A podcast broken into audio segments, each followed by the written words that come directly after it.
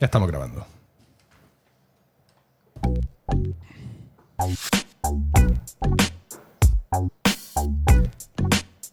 Bienvenidos a Están locos estos romanos, un podcast de Milcar FM. Este es el capítulo 52 y hoy es 3 de julio del año 2021 después de Jesucristo. Toda la sociedad está alienada por la incultura, la chabacanería y la falta de sentido común. ¿Toda? No. El selecto grupo de oyentes de este podcast forman una suerte de aldea gala que resiste todavía y siempre a la estulticia de los invasores, conociendo con asombro y desvelo noticias y comportamientos ajenos que les hacen exclamar, como aquellos irreductibles galos, una frase llena de ironía y sentido común. Están locos estos romanos. Yo soy Milcar y estoy acompañado por Diego Jaldón, buenos días. Hola, buenos días. José Miguel Morales, buenos días. Buenos días, Y Emilcar. Paco Pérez Cartagena, buenos días. Muy buenos días. Bueno, eh, notaréis los más tísicos, sutiles diferencias del audio en esta, en esta edición de hoy. Eh, ya sabéis que el capítulo anterior fue desde el, eh, desde el Palmeral Chico, lo grabamos en un jardín. Ajá. Y ahora estamos en, un- en una ubicación eh, no revelada, no revelada, en, en el campo, por aquí por Murcia, en una, en una de las propiedades de la familia Pérez Hernández. Eh, y bueno, pues estamos aquí, se oirá algún pájaro, el aire acondicionado. Yo hubiera puesto más cuadros. Yo hubiera puesto más cuadros. Que se oyeran. ¿Qué- Cuadros que se oyeran. No, o que absorbieran el sonido para, Ah, que no, vale. re- para que no rebotara o rebotare. Pero bueno, en cualquier caso, gracias Paco una vez más por ser nuestro anfitrión. Ya sabéis que lo que haga falta. Muy bien, magnífico. Pues eh, sin más dilación, empezamos, ¿os parece? Y empezamos viendo a ver qué nos han dicho los oyentes recientemente. Tenemos a Marcus Licus, ya sabéis, Oh. en Podchaser, que hace un comentario sobre el capítulo anterior y dice que los dioses bendigan a los parroquianos de esta irreductible aldea.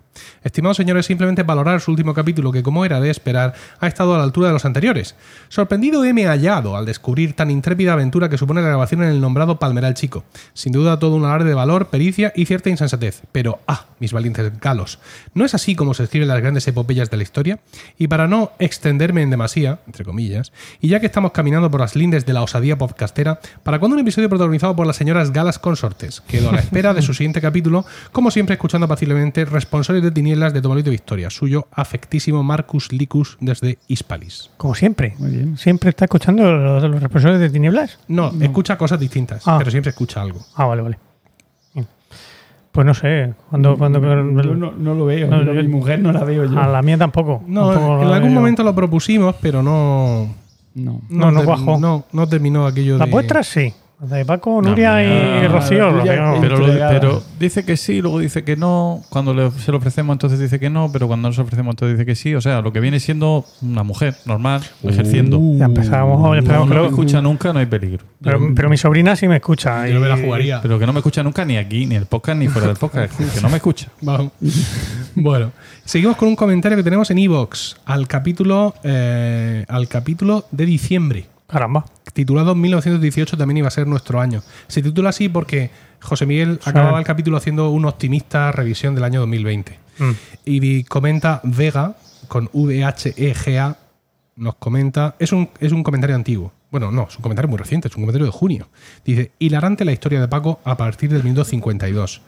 Paco, eh, a partir del minuto 52, hablaba de la crisis de la mediana edad y de aquella historia que un amigo suyo había pasado con la bicicleta. Ah, vale, vale. Pobre amigo. Vale. Mm.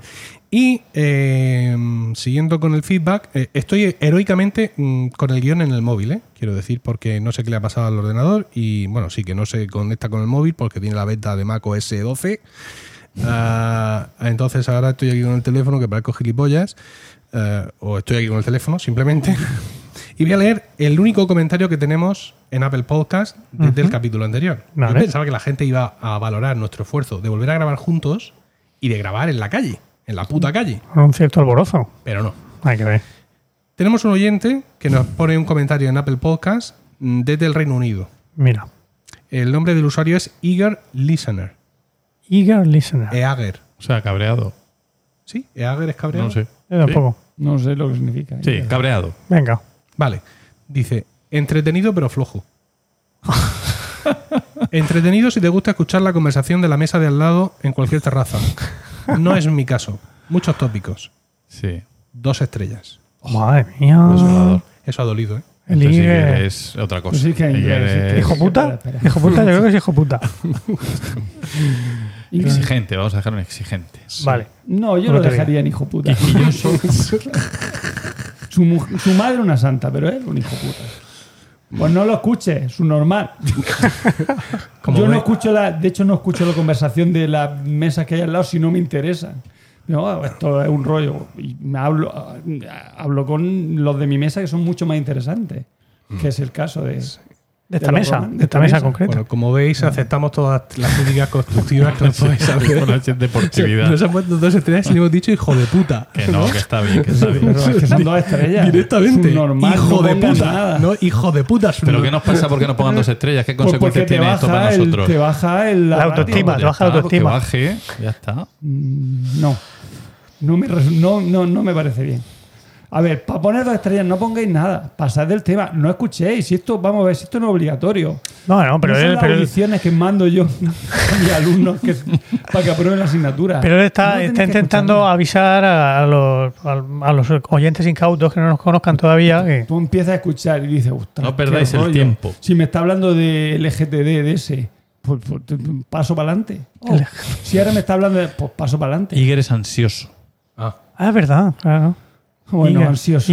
pues, no se pone, muy mal, feo, feo. Dos estrellas no se pone. No se Ansioso pone y nada. perezoso. bueno, seguimos. A ver, que como yo estaba intentando sincronizar, no me enteré al final. ¿Quién va primero? Y todo esto. Yo voy Yo. el último. Paco, Paco primero. Paco, va primero. Pues vamos allá.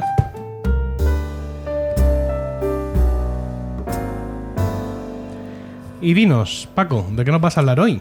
Pues voy a hablaros de epitafios y otras cosas de morir. Ole, qué alegría. Qué alegría. Venga. Sí. Bueno, en un día. Es un, tema, que- es un tema fresco de verano. Depende de quién se ha muerto. Pues Los epitafios griegos que son muy graciosos. que te Hay que lo epitafios tengo- muy, muy buenos. A ver, que lo tengo incluso justificado. Me Lo tengo justificado. ¿Justificado a la izquierda o a la derecha? Digo que en un día en el que parece que por fin y definitivamente el cielo se desploma sobre nuestras cabezas, ya era hora, bien, bien, bien. es hora de planificar el fin, el final. Dios. Eh, chicos, ¿hasta qué punto habéis planificado vuestro final? ¿Cuál es vuestra postura al respecto? ¿Testamento? ¿Reserva de nicho? ¿Columbario? ¿Negación? Contadme. Bueno, yo tengo he hecho testamento, ¿Lo has hecho ya? sí, Muy bien. que incluye la clave de One Password para que accedan a mis contraseñas. Qué bueno. Sí. Ah, y en cuanto a mis últimas voluntades, eh, yo- mi familia tiene un nicho en Blanca donde deseo ser enterrado y de vez en cuando mm, profiero en voz alta por casa cosas con las que quiero que me entierren. Ah. ¿En las que quieres que te entierren? Con, Ah, con con. las que quiero que me entierren, sí. El traje de, de hermano de la Virgen de los Dolores, la camiseta de Madrid, esta camiseta que llevo ahora mismo, me parece que también lo dije un día, esa camisa de cuadros que odiáis todos, Oh, que la he llevado la roja y verde. de, de albergue Sí, del coro. sí, esa también quiero verde. Pero fea. que al final he pedido ya tantas cosas que me echen a la caja El nicho que no, va, no va a poder- no va a ser posible. Bueno, Ya tendrán que elegir mis herederos. Considera la incineración. Ahí ¿Eh? cabe todo. Sí, eso está bien, pero... Yo en mi caso, negación. O sea, No te vas a ni morir. Tengo, no, no. Ah. No, sí, morirme me moriré. Lo sé. Lo sé, qué vez insoportable. Bueno, eh, yo mm, ni tengo testamento ni nada vital. Solo le he dicho a mi mujer que si me muero, que, que quiero, que quiero donarlo todo y, como dice el chiste, los huevos al flandul. yo todo. Pero no. Hombre, a mí me gustaría, y eso ya queda aquí, pues que me incineren y que mis cenizas pues las la esparzan Dinos, dinos, to- tomamos nota. en un naranjo allí en, Oh. mi, en mi cortijo, ahí en Sí. Turre, del Ah. cual voy a hablar después, por cierto. Bueno, bueno. Uy, Qué bonito. spoiler. qué bonito. Y eso, básicamente. Pues yo la verdad es que no, no lo tengo muy pensado. No, no, no lo considero negación, pero, pero, que piensas tampoco. que eres muy joven, quizá. No, en absoluto. Que va. ya estoy vacunado con las dos dosis. Ya, ya, de Pfizer. Que- no, eh, eh, tengo claro cosas que no quiero. Por ejemplo, el tema mm, cementerio, tumba, nada. No, no, no. En todo caso, sí, eh, incineración. Pero no he pensado dónde, dónde tirar la, echar la ceniza ni nada por el estilo. Me está recordando un poco, ¿habéis visto el método Kominsky? Temporada Sí. 3. Sí, grande. bueno. Qué grande. Muy bueno. A este, al novio de la hija de. que están todo el rato recordándole. La hija del protagonista, Michael Douglas, se echa, se echa un novio que tiene 30 años más que ella. Entonces se dedican todos a recordarle que está ya cerca de la tumba cada vez que lo ven, ¿no? Y que- bueno, pues algo así, ¿no? Tú, en tu caso, una mujer joven, ¿no? Lozana, y tú, en cambio, ya tienes una edad. Hace cinco Correcto. años menos que yo. Tampoco. Rocío tiene Es verdad siete. que sois todos de, de mujeres jóvenes. Rocío tiene siete menos que yo. No, pero, pero José Miguel, os yo recuerdo no. que yo le corregía sus exámenes de matemáticas a José Miguel. O sea, hay diferencia de edad. Bueno, Sí. bueno, corregir, corregir, corregías poco, querido. Bueno, sí, porque sacaba todo 10. Ay, ya. Tenía que corregir Oh, mucho. Ah, pues el trabajo, Qué bueno, qué bueno. El trabajo lo quiero yo para mí. Qué bueno, por favor. Ahí te vino Me daba ya. una rabia porque su hermano mellizo Sí. sacaba 6, 6, 7 y yo siempre quería y, y, y que se igualaran, pero nunca lo conseguía. Él siempre lo batía, lo, lo, lo tiraba ahí por el barro Tú- a su hermano. Pero eso era por, por lo buen, Bancabas, a Morales Oscuro, ¿no? Sí, sí, sí. por lo buen profesor que era tu padre, tío José. Ah, claro, por eso. iba a ser eso. ¿Qué ha pasado, Diego, contigo? ¿Por qué? No digo, lo buen profesor que era tu padre. Y lo que, lo que acabo yo. Porque sepa que soy buen profesor. Uh, ¿Cómo está esta de mañana? De hecho, un alumno vino eh, porque no se pudo despedir de mí y vino a despedirse de las vacaciones para decirme, desearme, desearme felices vacaciones porque dijo, como no has podido estar porque he estado confinado eh, durante 15 días, vino a... Se dice que sepa, maestro, que me he levantado, que anoche me acosté a las 4 y me he levantado a, esto, a eso de las 11 solo para venir al instituto para Joder, verte. qué Digo, qué vida, qué vida, te raspas. Bueno, pues aprovechando que estamos hablando de despedidas, ¿no? Eh, vamos a hacer un pequeño recorrido por la historia de las despedidas. Eh, y voy a empezar hablando, como no podía ser de otra manera, de la despedida en la cultura grecolatina, pero muy rápidamente. Realmente voy a hablar de un libro que se llama Antología Palatina. Eh, un libro que, bueno, una compilación de poemas de tipo epigramático, es decir, poemas breves, con mensaje así muy, muy directo, eh, compilada a lo largo de los siglos y en cuya redacción final data de finales del siglo eh, XV y, y viene de Bizancio, pero que contiene poemas desde el siglo III antes de Cristo. Y, mm, y bueno, pues uno de los 15 capítulos de esta antología está dedicada a los epitafios. ¿no? Originariamente los epigramas proceden del género epitáfico, es decir, mensajes que se escribían sobre las lápidas sepulcrales, Epítafos. epitafos, y luego epigrama, que es lo que se escribe encima, lo que se escribe sobre, vendría del mismo origen. Y, eh, pero bueno, ya habría derivado hacia otras temáticas más frívolas o simplemente amorosos. En cualquier caso, siempre tiene un punto de mensaje así muy, muy penetrante, muy directo. Eh, en esta antología palatina hay epigramas de todo tipo, pero normalmente son siempre epigramas literarios, porque, eh, o epitafios literarios. Es decir, eh, el epitafio llega un momento en que se convierte en un género literario. Ya no se trata de lo que cada uno quiere que figure en su tumba, sino que es algo, digamos, una, una invención literaria.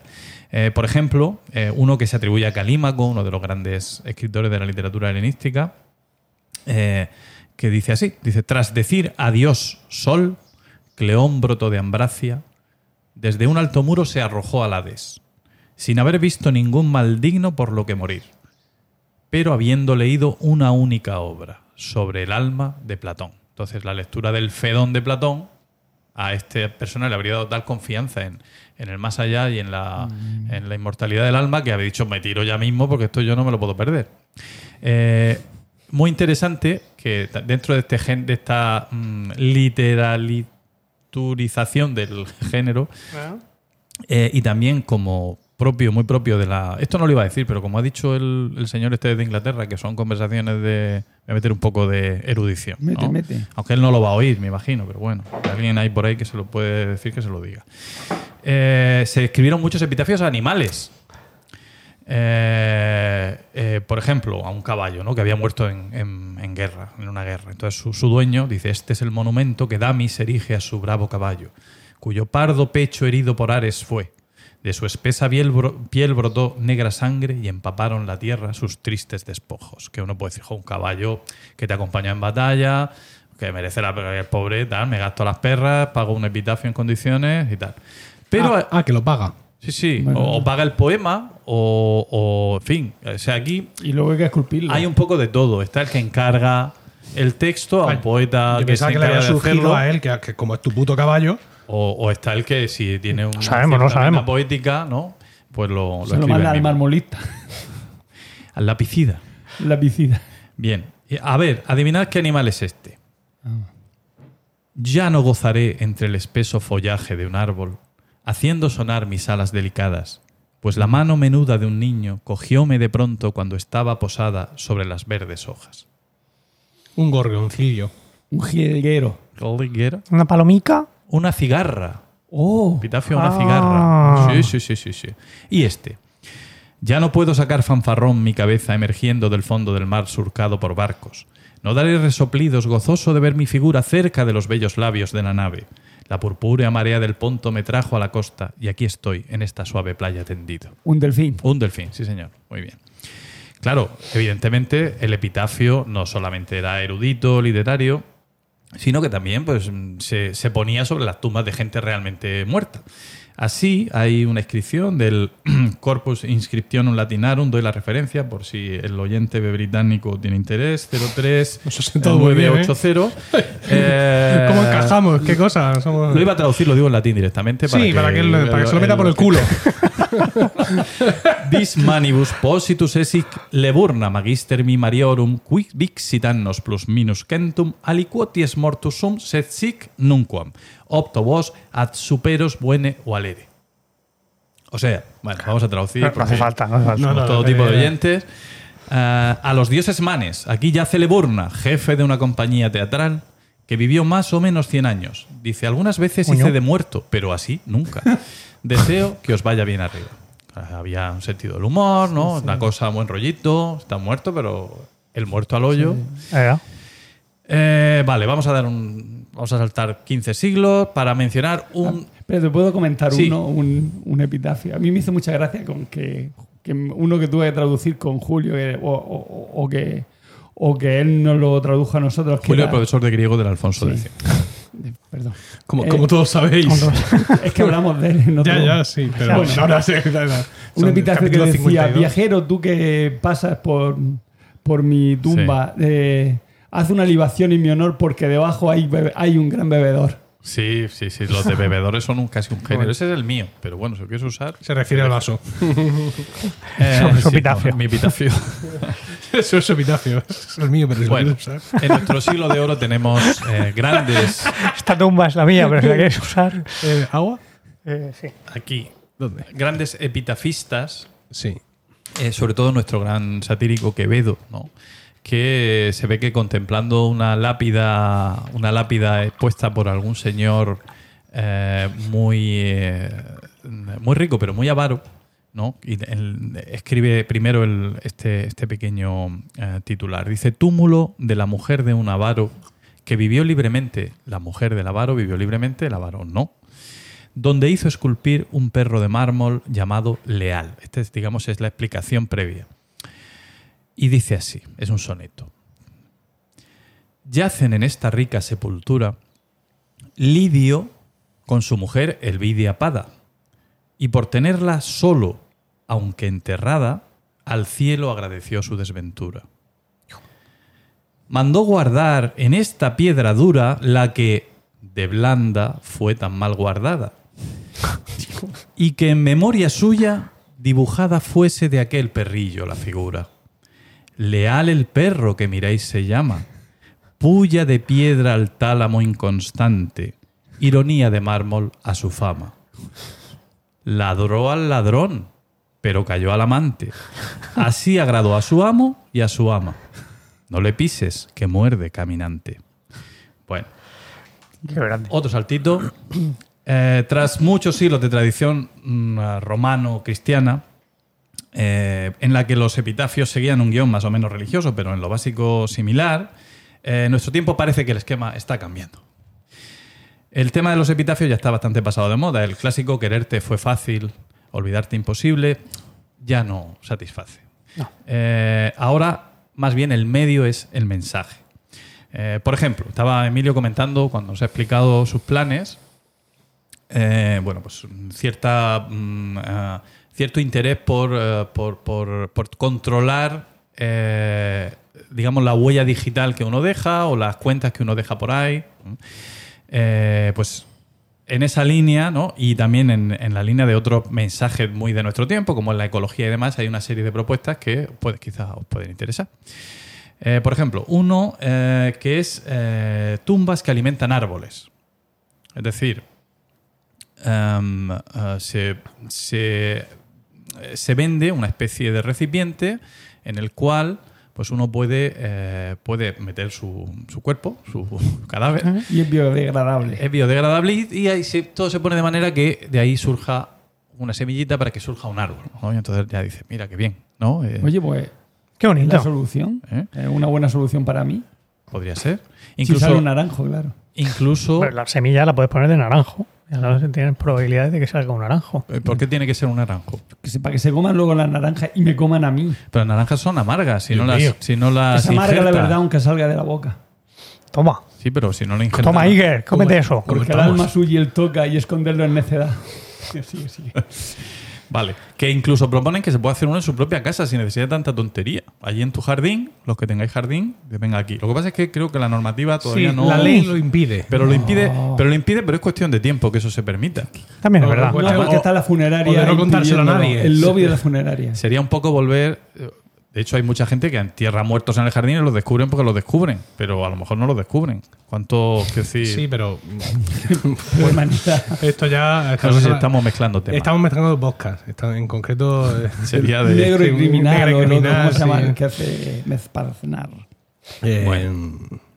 Yo es que le llamo crímenes por momentos. Pero, no se llama así. Se llama Crónica en Negro. Crónicas negras, sí. Solo en Evox. También está la aplicación iFuneral, que permite a los usuarios dejar todo preparado para el día que abandonen el mundo de los vivos, pues ofrece la opción de elegir el tipo de entierro, ataúd y hasta música y ropa que desea para el, para el funeral. Es decir, tú dejas ahí todo, que luego es que, ah, imagínate que te ponen los chunguitos o algo, que decir, que luego la gente... ¿no? Claro, claro. No, no, esa cosa. Hay que mirarlo. Si me das a elegir entre tú y la riqueza, Qué bonito. Con esa grandeza que traje consigo, ay amor, me quedo contigo. Pero no me mires así, Emilio. ¿Por qué? Que me pongo tontísimo. Pues venga. Bueno, códigos QR sobre las lápidas, que esta es otra. Claro, hombre, porque que te- que te- con enlaces a fotos, música, texto, incluso vídeos del fallecido. Es la hiperlápida, es el futuro. Emilio. Futuro que no que no sé si quiero. Oye, ¿cómo han resucitado los QR con este rollo pandémico, eh? ¿Verdad? Sí, lo de, la- lo de las cartas de los restaurantes les ha venido muy bien. Sí, a las imprentas les ha venido peor, pero Claro. a los QR como, como, como cosa inmaterial. ¿Por qué QR? ¿Qué es QR? Buena pregunta. Pregunta. Register. No, la, la Q debe venir de, de cuadrado. Seguro. Porque son cuadrados, ¿no? Sí, Cuadrado. sí, sí, sí, sí. La R no sé. Bueno, Pero cuadrado en inglés se dice quadrat. Lleva una Q por alguna parte. Square. Square. Square. Square, claro. Bueno. Y sé. esto, señores, es un ingeniero, que es básicamente un tío que cae, o tía, que cae siempre de pie. y claro, como es ingeniero, pues lo dice y tú dices, pues tendrás razón. Sí. Es ingeniero. Sí, no, no. no, sí. Em, digo, eh, funerales sin huella. Eh, cada vez eh, más la gente decide hacer un funeral sin ningún tipo de ceremonia, ¿no? Entonces, esto, por ejemplo, en Suecia, que es muy avanzados para, para todo lo que tenga que ver con deshumanización, eh, un lag te bar. da- del menos del 2% En un de hace una década a un 8% este año ya. O sea, la gente se junta y, a ver, Es que este muerto. Al ritmo que ellos se suicidan, Claro. conviene tener cuantas menos ceremonias mejor. Claro. No da tiempo. Aparte que es incómodo porque este también se ha suicidado, ah, este no, pues ya para no dar explicaciones nos hacemos ceremonia y se acabó. Em, ¿Qué hacen? Los llevan del hospital al crematorio, directamente al crematorio. Y, y luego las cenizas, pues las dispersan, las entierran, ya eso ya como cada uno ve. Llegaremos a ver, que yo creo que sí, el servicio de funeral privado. Como que privado. Eh, tú pides, en vez de un Just Eat, un Just Burn, te mandan el incinerador y en el mismo domicilio te queman el, la cosa. A ver, es que hace falta un chingo de energía para quemar un cadáver. Y hace falta Ese un juez. ese es que el problema. ¿qué problema va a ser con las nuevas baterías del, Un médico de- que del certifique la muerte también. Un juez que te dice, bueno, ya, pero bueno, viene- Superado todo eso. Pero eso- incinerador juez, nueva profesión, si es que no hay Claro, ningún problema. eso te lo manda el medicina mismo- forense, medicina legal, La misma aplicación. que no tenéis imagen, no tenéis visión comercial. Ninguna. Luego está el Smart Will, el testamento digital. ¿no? Eh, muy interesante. Hay una página que se llama milegadodigital.com que te explica por qué. O sea, la cantidad de servicios alucinantes que ni te puedes Eso imaginar. pagando, claro. Hombre, poco sí, además, pero puedes pagar eh, cosas sueltas, ¿no? Y todo eso mm, proviene de Estados Unidos, porque como son medio salvajes y están sin romanizar, Mm. pues no, no tienen notarios, por ejemplo, Ah, no tienen un registro de últimas voluntades, ni todas esas cosas que hay en los países civilizados. Entonces se la tienen que montar así. Pero algo, Yo- algo sí tienen. En las películas ¿Eh? salen mucho lo de No, los testamentos. el Tienen, abogado. tienen muchísimas películas basadas en el testamento y lo que hay que ¿Y hacer después del el testamento. testamento? El abogado. El abogado. El albacea. Y sale otro abogado con otro testamento. Pelea al más, pelea al más. No, Claro.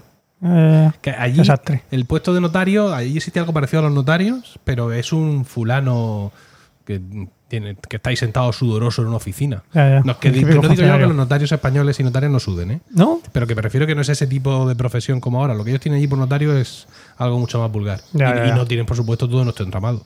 Hombre, Mira, por ejemplo, te- testamento vital, bueno, sabéis lo que es, ¿no? Todas Sí. las voluntades respecto a tus últimos, eso te lo gestionan. La mensajería, ¿cómo quieres comunicar a tus seres queridos cuando ya no estés? ¿Cómo quieres que les llegue? Los últimos posts, ¿cómo quieres despedirte en tus redes sociales, foros y blogs? Ah, dejando tu último mensaje. Eliminar cuentas online, ¿no? Incluso, o cuentas conmemorativas. Puedes convertir tus cuentas online en una cuenta conmemorativa.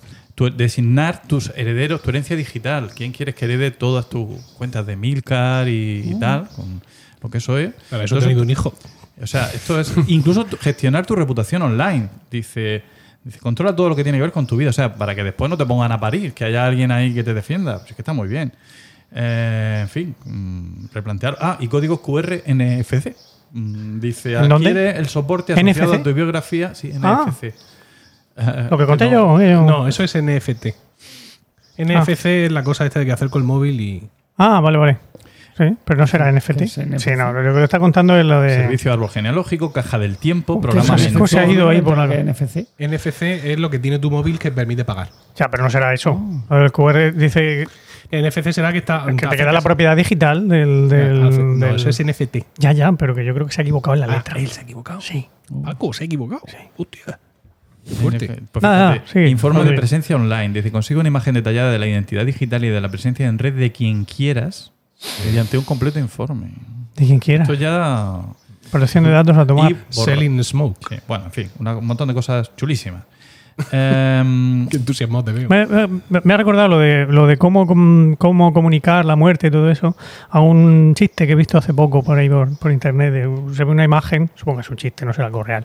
Una imagen de una conversación de, de texto que le manda a uno: Tu padre ha muerto. Y otro le contesta: "Eh, Sí, lleva como 23 años en la tumba. Y dice el otro: Qué mal educado eres. Eh, podrías haber dicho sencillamente el número equivocado. Y el otro le contesta: No, mal educado tú. Cuando se muere alguien, no le mandas un mensaje de texto. Lo único que puedes hacer es llamarlo. ¿Nos parece? sí. ¿Y, qué, ¿Y qué tal si puedes asistir al funeral, pero desde tu casa, José Miguel? Fune- eh, Pero eso se habrá hecho ya o sea, ahora en la pandemia, o sea, ¿no? Transmisión en directo de los funerales. Esto se, esto se, se hace ya, se está haciendo, se propone, se ofrece. Digo yo que se habrá hecho con la pandemia. que, eh, bueno, por pero- Zoom. Sí, pero que vamos, que está ahí la opción. Por ejemplo, eh, se te muere el tío de La Coruña. De que no sabes, sabes que no vas a poder ir, no llegas a tiempo. Eh, pero no hace falta que te excuses. Te conectas online y ves el entierro, el funeral, ¿no? Está, está, está bien pensado, Emilio, ¿no? ¿No? De- No, no, güey. Por otro lado, ¿a quién le gusta ir a funerales? A mí Seamos no. sinceros. Mi abuelo. ¿Te puedo contar lo que decía mi abuelo de cuando se moría algún amigo suyo? Por favor. Mi abuelo se llamaba José y mi abuela Rosario, mi paterno. Y decía mi abuela Rosario, José, no vayas al funeral de fulanico que se ha muerto. Dice, ¿yo para qué? Si él no era el mío. Qué bueno. Bien traído. La reciprocidad por delante de todo. Claro que sí. Ah, y, y sobre todo porque hay veces que siente uno la pena, pero a veces también son un poco de compromiso. Entonces, cuando, No, a tienes, cuando tienes una excusa sólida para no ir, por ejemplo, es que está en La Coruña, yo estoy en Murcia, te viene genial, pero y ahora te tienes que conectar al funeral online, pues es un poco una faena. Eh, pero luego también se puede hacer como con los meets, ¿no? Te conectas, ¿no? Pones la foto y tú ya no estás. En fin, que todo esto, todo esto tenemos que verlo, es un mundo por venir. Eh, y tenemos una empresa murciana puntera en, eh, en diseño de lápidas vanguardistas. Porque, a ver, ir a un cementerio normalmente, bueno, uno va, no va a pasear al cementerio, aunque también hay cementerios donde uno va a ver enterrados famosos y hay lápidas muy originales, pero en general es una cosa muy triste. Además de por lo que nos dice de la fugacidad de la vida, porque es que los cementerios son un horror arquitectónica, artística y, cementerio, ¿eh? y- y hasta urbanísticamente hablando. Yo soy muy fan de los cementerios alemanes. De hecho, había un epitafio en uno que me hizo mucha gracia. cementerios judíos, ¿no? Y todas esas cosas. Judío y no judío. Eh, En general, los mm, alemanes. Sí, están muy chulos. Eh, están- son muy bonitos de ver. Y en uno ¿Qué había- tienen? ¿Qué tienen? Pues yo que sé, están muy ordenadicos y tienen lápidas muy chulas. Y en una lápida ponía uno, sería un cachondo, puso Auf Wiedersehen, o sea, hasta la vista. Se ve que el otro pensando, ya, ya, ya moriréis, te veremos. Sí, sí, sí. O los cementerios estos militares que hay por Normandía y tal. Incluso el cementerio alemán de Normandía está muy impresionante. Solo que los met- metieron a varios en la misma, debajo de la misma cruz, pues se ve que no tenía, no les dieron más sitio. Había un montón de alemanes allí. O más cruces.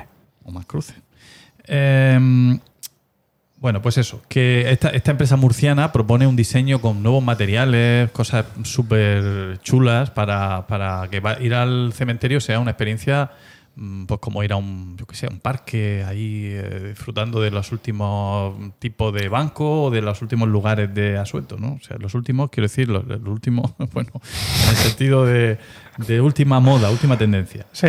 Bien, también te ofrecen exposiciones, conciertos, catas de vino, conferencias, partidos de fútbol, obras de teatro organizadas a voluntad del, del finado, que ya no se dice finado, pero está muy bien. Esto nos recuerda, Emilio, a aquel hombre que, que quiso que cantáramos ya cuando él hubiera muerto, que le cantáramos en el Requiem de Victoria, ¿no? Este señor en eh, allí que lo cantamos en, en San Santo Esteban. Domingo, Santo. Domingo. Santo Domingo, perdón. Sí. Bueno, y ya para terminar, eh, como veo que estáis así un poco embarados con el tema, o sea, tampoco... Hay una serie Es que lo, lo que ma- hablo por mí, ¿eh? A mí lo que más me turba es tu entusiasmo ante todo esto. Sea, Porque estás, estás absolutamente desatado ahora mismo. Estás, Porque a mí todo lo que sea- todo te parece Estás bien. desencadenado. Todo, todo lo que estás proponiendo te parece estupendo. me- a mí me, hace, me da mucha curiosidad y quiero llegar a ver todas estas cosas. Que por cierto, no nos has contado tus planes. Ni pienso contaros. no, es que no puedo, son secretos. No lo sabe nadie. Yo- Pero yo no voy por mi casa diciendo, pues yo cuando me muera, no. Pero ¿y te lo Secreto. tendrás recogido en algún lado? Pero todavía no, es emoción. Ya, pero entonces, cuando te Hombre, a mueras, ver, ¿cómo hacemos? Yo tengo Cuéntalo. pensado morirme de momento. Ah, vale. Ah, Cuéntalo. bueno, bueno. Total, no lo va a ver nadie, ¿no? Bueno, Amazon, una serie que se llama Upload. ¿La habéis visto? No. Ah, sí, Sí, me encanta, me sí. encanta. Oh, qué sí. buena, Diego. Sí, sí. Guionista Greg Daniels, el creador de The Office, que estuvo ahí Oh. cinco años parado el hombre eh, para, pensando en, en- en esta, en esta temporada, o sea, en esta serie. Y la serie está muy chula. Os explico. Graciosa. Estamos en 2033. Los humanos pueden subirse en una vida después de la muerte virtual de su elección. Es decir, te vas a morir, justo en el momento antes de morir, descargan tu- tus pensamientos, to- toda la información que tienes en tu cabeza, la convierten en un archivo digital. Digitalizan tu cerebro. Esta es la palabra. Digitalizan tu cerebro y lo upload, lo suben a, una, a un entorno virtual. En este caso, al protagonista eh, lo suben a un entorno virtual llamado Lakeview, que es un entorno súper pijo, eh, con campo de golf infinito y eterno, con todos los servicios. Y desde allí, desde Lakeview, pueden interactuar con los vivos en múltiples maneras. Es decir, que te permite llevar casi casi una existencia real, pero sin cuerpo. Incluso puedes interactuar físicamente gracias a unos trajes de, eh, pues eso, de realidad virtual que el vivo se pone y entonces te puede tocar y tú lo puedes tocar, tener sexo y lo que quieras. Eh, pero el problema es que todo Está esto muy chula, es muy muy chula, caro. ¿eh? Todo esto es muy caro. Claro. Y, y resulta que a este protagonista que no tenía mucho dinero, la que se lo paga es su novia, que está forrada porque es la hija de un, de un multimillonario. Pero claro, el que paga, pues Elige. igual que paga, Elige. corta el grifo. Es decir, te estoy pagando lo mejor, pero si me enfado contigo un día, pues ala, te mando a los que se llaman 2 gigas o 2 megas, o no sé cómo se llama, que es los que tienen los datos justos para estar allí sentados en un sillón todo el mes y que en cuanto se les ocurre hacer algo distinto, yo qué sé, tirarse por un tobogán, pues ya pierden la mitad y se quedan paralizados el resto del mes. Es decir, que, que hay quien tiene esa vida virtual, pero en una modalidad... Emilio, es que te estoy viendo una cara. Es que yo tenía, tengo Upload dentro de mi lista de series para ver. No, tienes que verla. Le estás quitando. Y, y cuando os habéis puesto todos entusiasmados, he dicho, bueno, la voy a subir No, no, no, no, posiciones hacia arriba, bien, pero es que sí, ahora sí. la quiero bajar Que no, que no, que no, que no, que no, que merece la pena verla. Está muy chula. Bueno, pues nuestro protagonista, eh, que se llama Nathan, eh, se adapta a los pros y los contras de ese cielo digital. Por ejemplo, banners que surgen espontáneamente en su camino y le ofrecen adquirir desde su cuenta de dinero digital todo tipo de productos. Y tiene un ángel, que es digamos el asistente real que pone la empresa a tu disposición, eh, que en este caso se llama Nora, es una chica encantadora, am, eh, que por, mm, como trabajadora en su empresa real es explotada y presionada continuamente eh, estableciendo un efectivo contraste con la realidad virtual de Lakeview. Entre estos dos va a surgir una historia de amor, realmente, eh, que no vamos a contar cómo termina. ¿La habéis visto entera vosotros? Sí, Sí. La, la primera temporada. No ha sacado segunda todavía, ¿no? No, pero está, está planeada la cosa. Genial. Bueno, pues Lakeview es el capitalismo aplicado al más allá. Los pobres están condenados a o bien arriesgarse a ver si existe de verdad vida en, eh, después de la muerte o a pagar el mínimo para aguantar esa existencia de dos megas que hemos dicho. Hay además dos subtramas de mucho interés. La relación de Nora con su padre, que se niega a ser descargado eh, y espera encontrarse con su madre en el más allá, y las sospechas de algo turbio en el accidente que produce la muerte de Nathan, eh, pista que el propio Nathan seguirá con la ayuda de Nora. Eh, ¿Y vosotros? ¿Os subiríais a un Lakeview? Ni de coña. No. Eh, yo creo que no. Yo pi- pienso que no. Y dejar un dinerillo y decir, venga, me subí, me tiro ahí una temporada y luego ya, si acaso... Yo es que soy católico, a mí esto me sale gratis. Porque voy a tener yo que especular. Bueno, gratis, gratis. Hombre, no, Gratis yo tengo no. un camino hacia, pero una vez que llega el momento ya no. Ahí todos los, todos los domingos ahí echando. Clean, en el clean, cepillo. ahí en, la en el cestillo. Pues claro, no, mi iglesia me la va a mantener tú con los impuestos. Sí, Anda que no. correcto. No, pero eso es lo que a mí no me gusta, por eso yo hago clean clean en el cestillo. No, pero es que ahora te lo está manteniendo con mis impuestos y encima haces clean clean en el cestillo. Lo está engordando, está engordando al marrano. Ya, pero es, es, es fundamental ser uno consecuente consigo mismo. Si yo creo que la Iglesia Católica me la tengo que pagar yo y el resto de católicos y que no debería hacer el estado de recaudador de los católicos, pues lo que yo que tengo que hacer es echar dinero en el cepillo. Muy bien. Pues ahora razón. lo que tiene que hacer el cura es ser consecuente consigo mismo y decir no, no quiero la subvención de Ya, pero este eso el tal". cura no lo puede hacer porque el cura es the last monkey. Si alguna vez estudiamos en este país un gobierno de izquierdas Eh, o un gobierno de derechas ultraliberal, las dos soluciones no valdrían, curiosamente, pondría fin a esto. Claro, Y el que quiera vicios, que se los pague. eso es. Eso está muy bien. Ahí está. Yo es que lo veo así. Yo también. Yo también. Pues nada, ya está. Eso es todo. Hemos ¿Y acabado tú, con... ¿Y tú te subirías? Yo, Tampoco yo lo va a yo decir, creo que no. Yo creo que no. A ver, yo soy como la de la, la asistente alemana de Todos dicen I love you. Es de, cuando te mueres, te mueres y punto. Y ya está. Pues bien. Y ya está. Y el que que- se muere descansa. Que decía. Pues los demás descansan de él. Pero, Todo el mundo Bien. descansa. sí. Todo el mundo descansa. Fíjate, mi hija está un poco negacionista con la vida mm, más allá después de la, de la muerte. Sí. Mi hija Isabel, que tiene 10 años. Uy, Porque eh, de momento va suave, ¿eh? la comunión recién hecha. No, pero a veces digo, eh, ay, no sé qué, ay, pues se ha roto, por ejemplo, se ha roto la sombrilla o se ha roto el- la, la bicicleta. Entonces digo yo, bueno, pues ahora irá al cielo de las bicicletas. Y mi hija se enoja mucho. ¿Qué? No existe el cielo de las bicicletas. se ha roto y punto. Digo, ¿por qué no? Un, un sitio donde las bicicletas están ozando y ven a otras bicicletas y están juntas y, y siempre tienen grasa en, la- en las cadenas. Y se enfada más. Sí. Sí. La niña. Bueno, pues gracias Paco Hala. por tu A disfrutar. enervante Lo que sección. podáis. Desasosegante. Sí, caso. Ahí le toca. A mí, a mí. A ti, venga.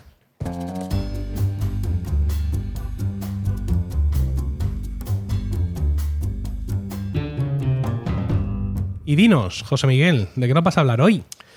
Bueno, pues eh, muchos de vosotros recordaréis, espero que casi todos, eh, que estuve la semana pasada, perdón, el capítulo anterior hablando sobre un libro, ¿no? El del el infinito, en un junco.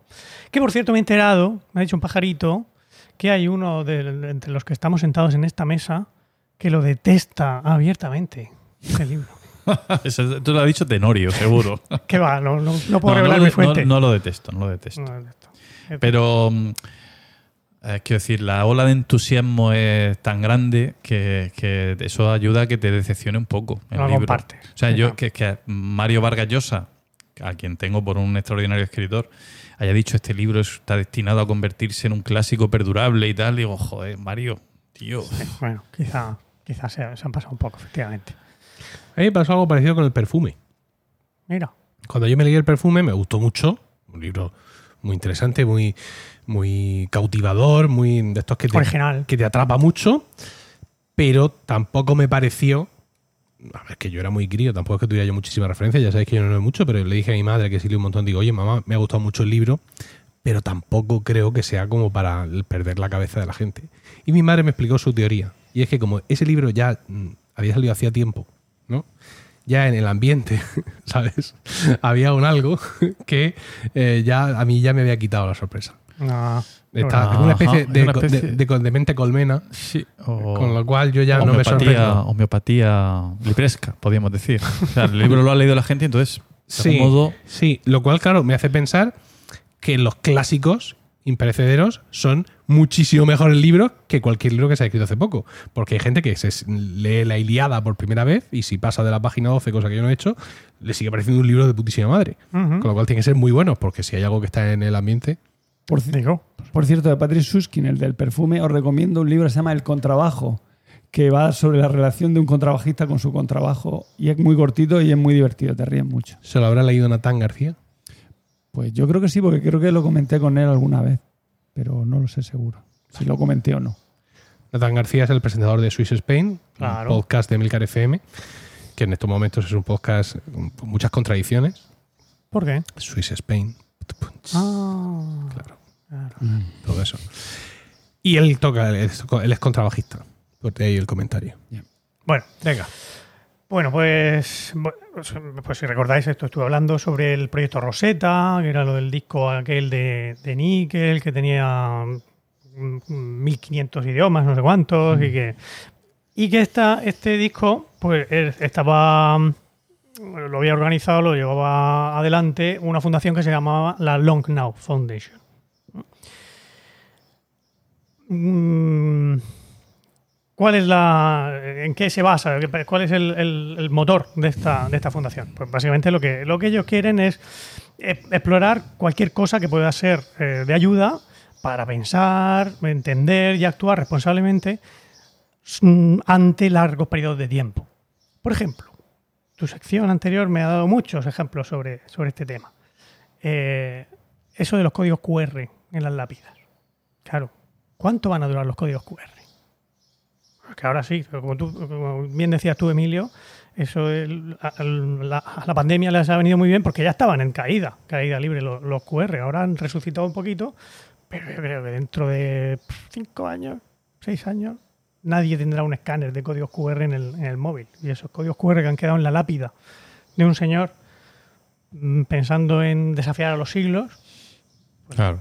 Serán como los jeroglíficos antes de aparecer la piedra roseta, seguramente. Nadie lo... Y peor, porque los códigos QR, QR no dejan de ser puertas. O sea, realmente un código QR lo que te lleva es, generalmente en estos días, a una dirección web. Si esa web ha caído en acto de servicio, pues tampoco. Claro, una lápida que está pensada para durar, digamos, décadas, pues eh, si, si le pones Puede durar cosa- más que un código QR. Sin duda, sin duda. Va a durar más que un código QR. En fin, bueno, pues ese tipo de cosas es las que, es las que se dedican a, a contemplar esta gente de la, de la Long Now Foundation. Eh, entre los fundadores de esa fundación, valga la redundancia, está gente como Brian Eno. Hombre, el gran productor musical. ¿Qué sabes de Brian Eno? Cuéntame cosas. Porque yo A ver, Brian Eno eh, era miembro de la, del grupo Roxy Music, ¿no? Y luego pues ha producido multitud de discos importantes a lo largo de la historia. Mm, Sabía más cosas. Ha sido más mismo- productor que compositor, ¿no? O sea, él compone, Sí. tiene discos, porque Sí. me puse en Spotify a buscar cosas suyas. Y bueno, pues sí, música así instrumental, así en plan. Sí, sí, como músico, digamos que yo, creo que componía en Roxy Music algunas de las canciones más famosas de- del grupo, pero vamos, no sé mucho más. En fin, pero es un nombre que, que, que- que famoso, ¿no? Y, y una de las cosas que aportó este señor fue el nombre, el nombre de la, de la fundación. ¿Qué significa eso de Long Now? Pues él dice, él cuenta que cuando se mudó, él vivía antes en Londres y se mudó a Nueva York y se dio cuenta de que en Nueva York el concepto de now, el concepto de ahora, era mucho más corto. O sea, cuando tú decías ahora, en Nueva York eso quería decir en estos cinco minutos como mucho. ¿no? Mientras que en Londres, pues aquello era un poco, tenía una visión un poco más, más larga, más. Y eso, a eso se refiere, ¿no? Pensar en el ahora, como, ¿por qué tenemos que pensar en estos cinco minutos y no en este milenio, por ejemplo, el ahora, ¿no? Pensar a largo plazo. Eh, otras personas que estaban entre, entre los fundadores de la, de, de la Long Now, pues tenemos a Daniel Hillis. No sé si a ti te suena, Emilio, Daniel Hillis.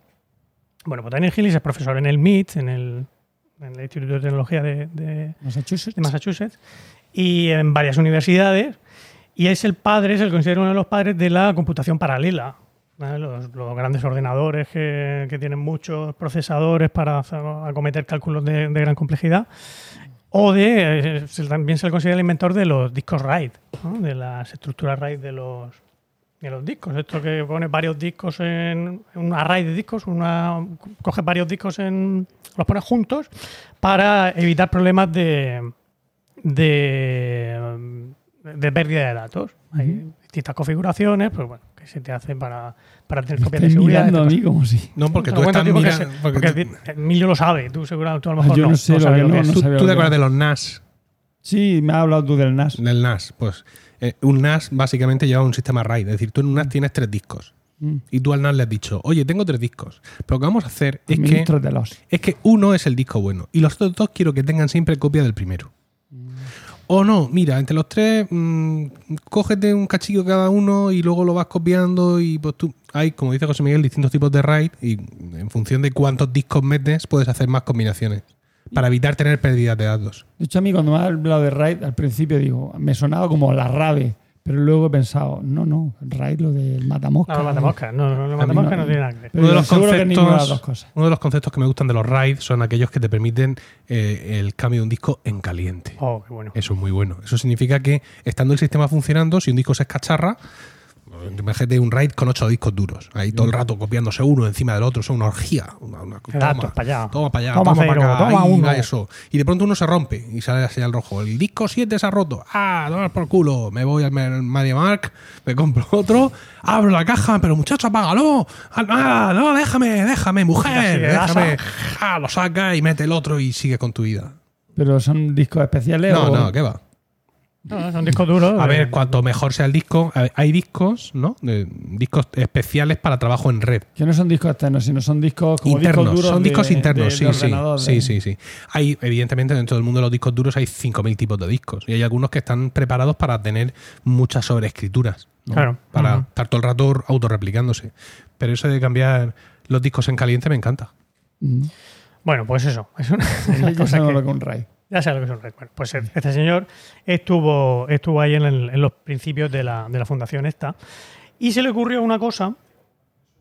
Bueno, claro, él, él pensaba eso, que, el, que el, se dio cuenta de que el, el futuro, el concepto del futuro se va estrechando cada vez más. O sea, tú antes, tú, eh, como yo, hemos nacido en el último cuarto del siglo XX, Sí. o el, el último tercio en tu caso, el, eh, hemos vivido mucho tiempo pensando en el año 2000. ¿Qué pasará en el año 2000? El efecto 2000. El, el año 2000 Sí. va a pasar algo. Madre mía. Eh, el- Qué miedo pasamos. Parece que el futuro lo teníamos eso, a 30 años vista. Yo, mi Windows 98 se va a escacharrar, pensé. Pero no, no.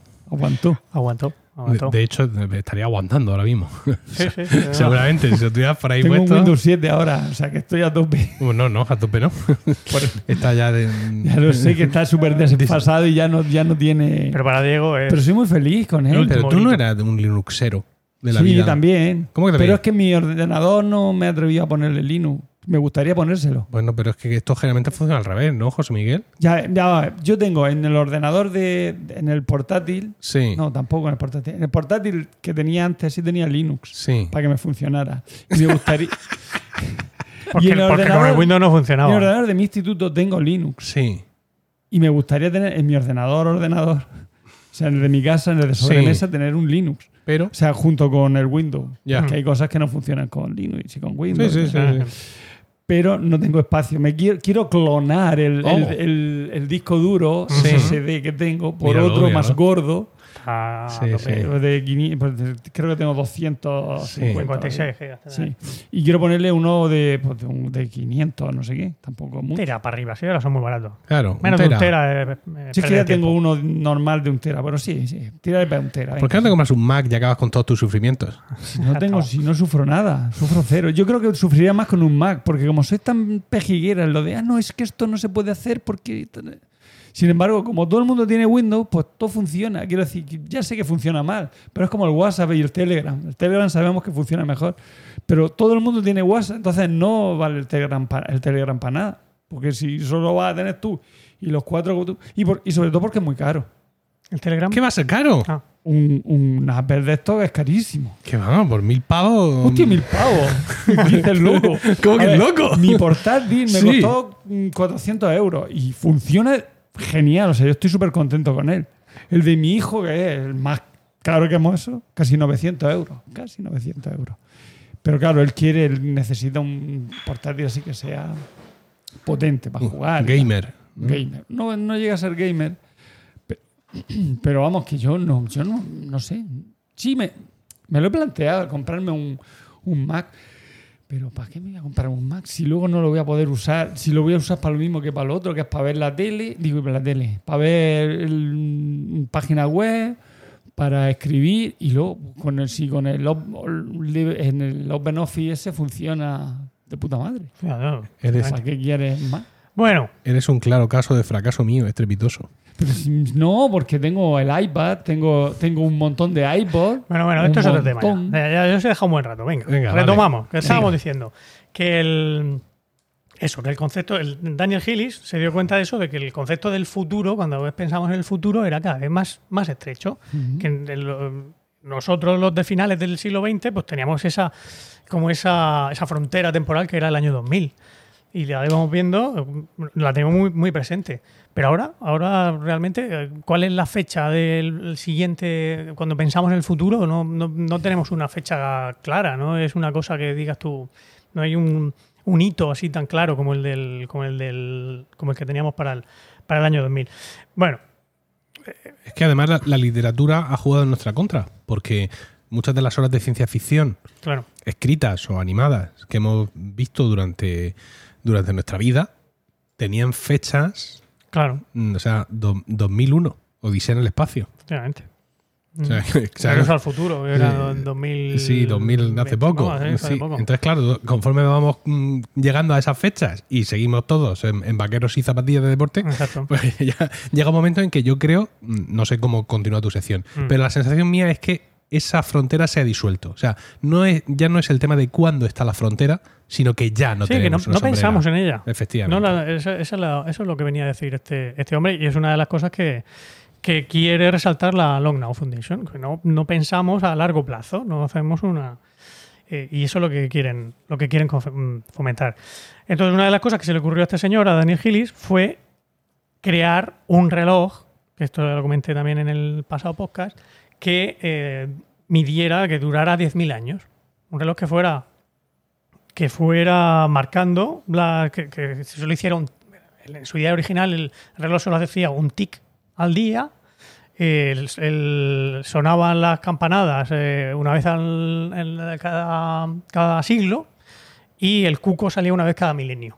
Esa era su, su, su idea original luego pues esto lo han, lo han, lo han, lo han ido llevando mm, sí De eso hablaste, porque. Sí, lo comenté. Mm. Sí, y también hablaste de una obra de, hecha con un órgano que, que la nota era cada Efectivamente, día. eso es algo Pues de- me acuerdo, ¿eh? de- Para que luego digas que no te que escucho. no me escucha.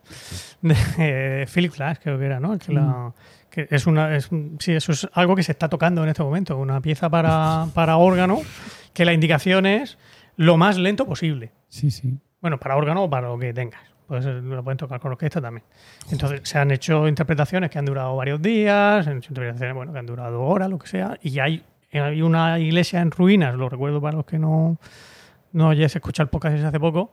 Hay una iglesia en ruinas en, en Alemania donde tienen un órgano, bueno, que lo han reformado y tienen un órgano que funciona, donde están tocando esa, esa pieza, pero cada, cada nota le ponen ahí una piedra encima de la, de la tecla y se van porque, porque dura puede estar días sonando la...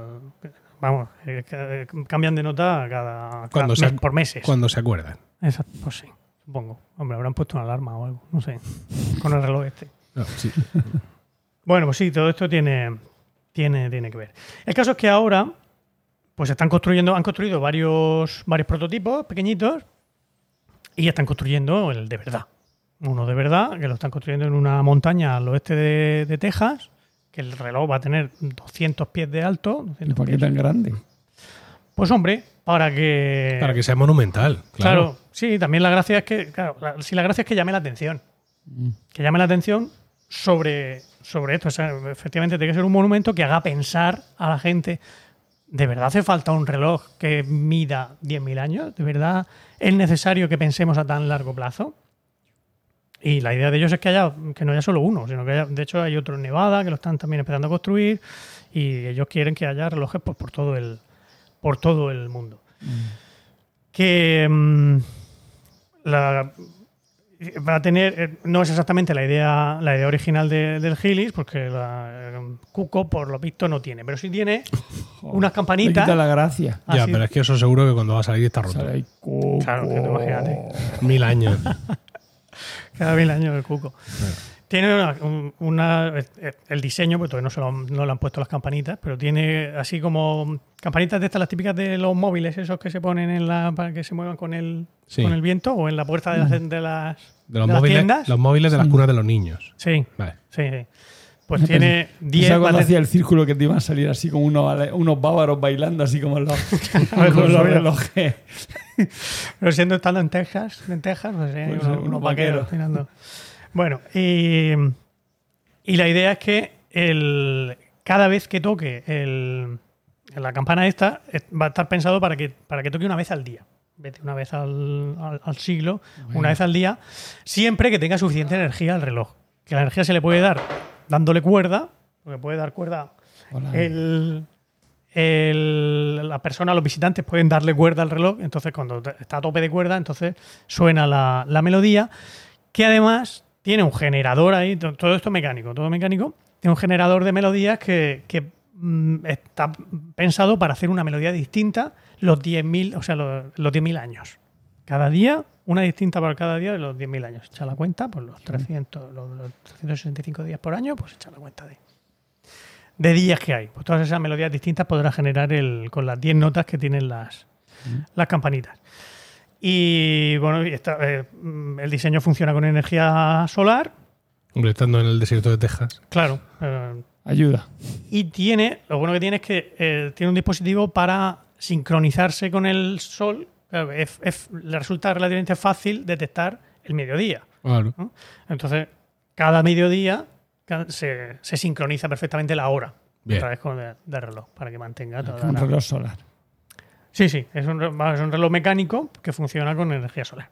No Ya, pero me refiero solar si La, igual- la referencia. me refiero que si se sincroniza a las 12 de la mañana con el no sé si se llama azimuto, como se llama, cuando, cuando está en lo más alto el, el reloj, El no siempre, Mm. el cenit, no siempre coincide. Es decir, la hora Sí, solar no, con la hora. No, bueno, pero, es el, pero, la, pero el mediodía sí que es siempre a la mitad. del No, día. no, pero que me refiero que él se refiere que cuando dice que es un reloj solar, es que el reloj marca la hora solar, independientemente del uso horario de Texas. Sí, bueno, claro. Vale, Sí, sí. Evidentemente. Efectivamente. Pero bueno, pero a ver, si lo que, lo que, lo que tiene que contar son 10.000 años. Da igual. Ya, ya, sí, la verdad es que sí. razón. El GMT Dice, más no, uno más dos, más dos, da un importa. poco igual. El- Claro, lo que importa es mm, que pase el día. Exactamente. Bueno, a ver, que, que también va marcando ¿no? lo que queda de día y todo eso. Pero que, la, la pero que para sincronizarse O sea, que él la solo, hora para que no esté funcionando, para que esté funcionando durante 10.000 años sin mantenimiento humano, Sí.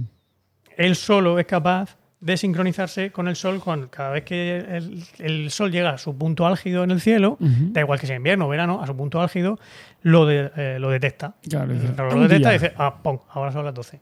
Ya, me, me da igual lo que yo llevara, si, si me había retrasado 3 segundos o 5 segundos, que no creo que se retrase tanto hora en un día, otra que no creo que se retrase tanto por cada día, porque... La hora solar no coincide con la hora. Eh, Dale, viejo José, pero, el pero la Tierra sí que tarda 24 horas exactas en dar Sí, una vuelta sí, sobre sí misma. Entonces, el, el Sol siempre... Claro, lo que vas midiendo de día en día, no de hora en hora, ni de segundo en segundo, efectivamente. que sí que mide cosas, mide cosas más pequeñas, pero se sincroniza siempre a las 12, a las 12 en punto. Sí, perfecto. Pero no puede medir cosas más pequeñas porque no coinciden, está Pero, José, desfasado. pero, pero no, solo tiene, no solo tiene el Sol, Ah, vale, que también. tiene un vale. mecanismo abajo que lleva, la, Sí. que lleva toda la cuenta de- del resto de, de fracciones de, de Vale, tiempo de, por debajo del día. Vale.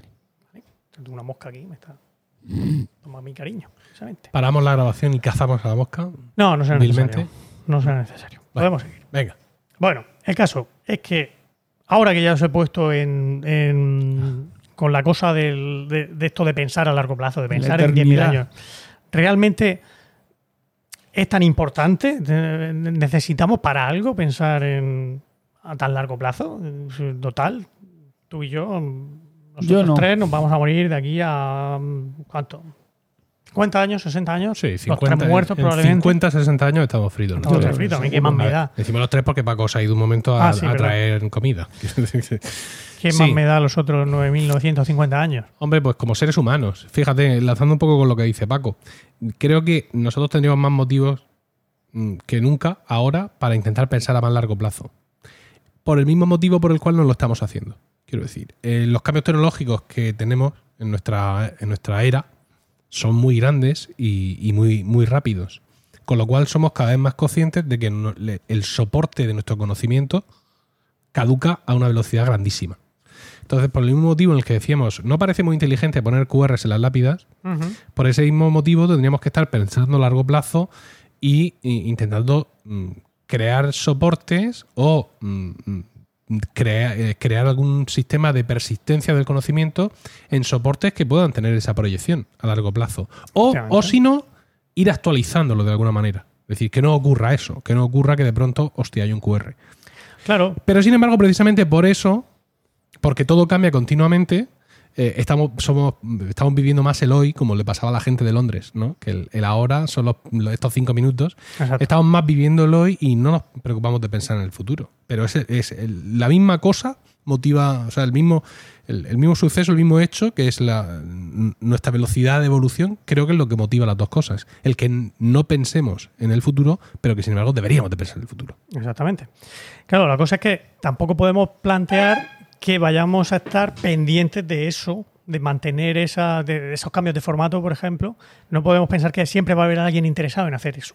Porque llegará un momento en que la gente pues, se la sudará. Igual que, que bueno, cuando Ptolomeo escribió eh, aquellos edictos en la piedra de la Roseta, pues lo entendía todo el mundo y había mucha gente interesada en que aquello se entendiera durante mucho tiempo. Pero llegó un momento que dejó de interesar y ya se perdió y ya Claro, es que al final todas las civilizaciones tienen un declive.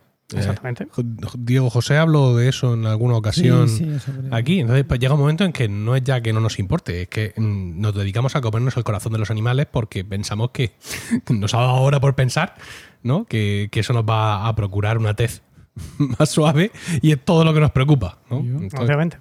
Pero claro, estamos pensando en, en- en eso, en que nuestra cultura, nuestro conocimiento perdure, nuestra huella como civilización eh, no se pierda, todo eso, eh, que está muy bien, pero hay otras necesidades incluso más eh, mm, relacionadas con la supervivencia. Y quiero decir, mm, ¿a dónde quiero llegar? Ahora mismo, los, las estructuras humanas más longevas que se conservan, o sea, que son más antiguas, pues yo haciendo así una búsqueda, tampoco ha sido nada muy, muy, muy profesional ni muy científico, pero he encontrado pues, la- el, el túmulo de el cairn de, de- de- ¿cómo es? De Barnenez. No sé si te suena a ti, Diego. No. Pues es un túmulo megalítico que data del 4500 a.C., ahí en, en la Bretaña, en Francia. ¿Mm? Eh, pues sí, en realidad sí quedan cosas, pero son cuatro piedras encima y, y desde luego pues ya no tienen el, el- el uso que se le dio en su, en su momento. Bueno, sí, sigue siendo tumbas, pero ya nadie se acuerda quién estaba allí y ya no se recuerda a esas personas concretamente que se enterraron allí. Ya, pues es una cosa turística y de un monumento, un monumento más. La Gran Pirámide, de, de 2750 antes de Cristo. La. La gran, pirámide, la gran pirámide, la de Keops, la de Giza. Ah, ¿vale? más grande Poner- por, tres. por- por poner una, quiero decir, pues, a lo mejor hay alguna un poco más antigua, pero que mm, No, la pues claro que la hay. La en- de- pero en torno a eso. Son, eh, La de José de Escalonada, por ejemplo, es más antigua. sí, pero no llega a los 4500 a- antes de Cristo. Estamos hablando de pff, 3000 antes de Cristo. Está ahí, ahí. Pero bueno, ahí, ahí, vale. Ahí, ahí, 4500, 5000. 5000 Ni pa' años antes de. Cristo. 5000 años antes de Cristo. no, la, esa es de 3500, sí, algo así. Me da igual. Pongamos 5.000 para hacer las cuentas fáciles. 5.000 años antes de Cristo más los 2.000 que llevamos, 7.000 años. ¿Vale? Supongamos que hay estru- estructuras que, so- que han sobrevivido 7.000 años. de- Stonehenge, por ejemplo. Stonehenge yo creo que es más moderna que, Más el, moderna, que sí. el Cairn de Barnenez. Pero eso, 7.000 años. Altamira. Eso es más Hasta antiguo. mira no es una estructura, es una pintura. Ah, vale, vale, una pintura, sí, sí, No sí. solo sí. una- ¿eh? Eh, bueno, vale, 7.000 años. ¿Y 7.000 años no es suficiente para las estructuras que tenemos que construir hoy en día? Bueno, eh, en general sí, para casi todos sí, pero se me ocurre una cosa para la que necesitamos estructuras que duren más de 7.000 años. Los residuos nucleares. Dios. Los residuos nucleares de alta actividad. Aguantan más de. 10.000 Los residuos nucleares de alta actividad, según el según el, el- el Centro de Seguridad Nuclear, que no es que lo haya ido yo a leer a la página de Greenpeace ni nada de eso, el Centro de Seguridad Nuclear, pueden estar activos durante decenas de miles de años, Dios. entre comillas.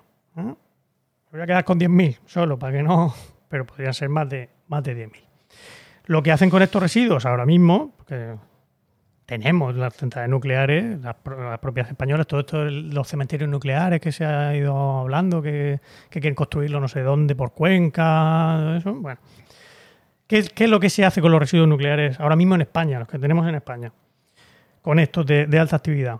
Pues al principio, los primeros pocos años, también cita textual del, del CSN, eh, los pasan en las propias piscinas de las centrales, ¿eh? donde, donde se, se enfría el, el combustible. ¿no? Ya sabéis que las centrales nucleares siempre se ponen al lado de un río, porque se utiliza el agua O del río o del mar para enfriar el... Salía más calentica el agua, porque estuve ba- bañándome yo en Tarragona al lado de Bandello. Uy, qué calentica salió. Ah, no, pega el agua así, cosa que le encanta al medio ambiente de allí, pero bueno.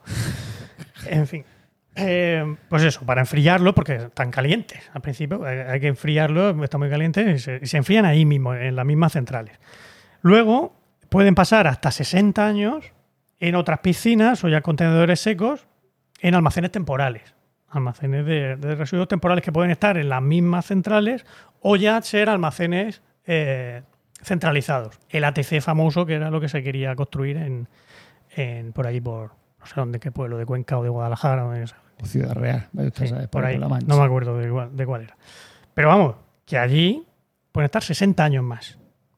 ¿Vale? La, la idea que eso- esos centros están pensados para mantenerlo durante 60 años más. ¿Y luego qué? Pues de 60 años, claro, nosotros a lo mejor no habremos muerto dentro de 60 años, pero, pero luego ¿qué pasa con esos, con esos residuos? Que todavía les quedan 9.940 años para, A de, lo de mejor se inventa una manera de reutilizarlo otra vez para dar energía. Eh, Bueno, pues mientras. eh, Al fin y al cabo, el plutonio sigue ahí con su radioactividad y puede re- reutilizarlo. sí, claro. ¿no? Sí, como Hay que, decía, hay que, hay que como, trabajar decía, en ello. como decía uno también en, en Quora, la página esta que miro yo de vez en cuando, que por qué no se lanzan directamente al sol. ¿no? Ostras. Coge los residuos nucleares, Sí, lánzalos pero al sol. Pero eso- el sol está lejísimo. El problema no es ya que esté lejísimo, porque bueno, tú El problema en es ponerlo en órbita. En el momento que, que- que lo sacas de la Tierra, si consigues que, que salga de la, de la la órbita, terrestre, Mm.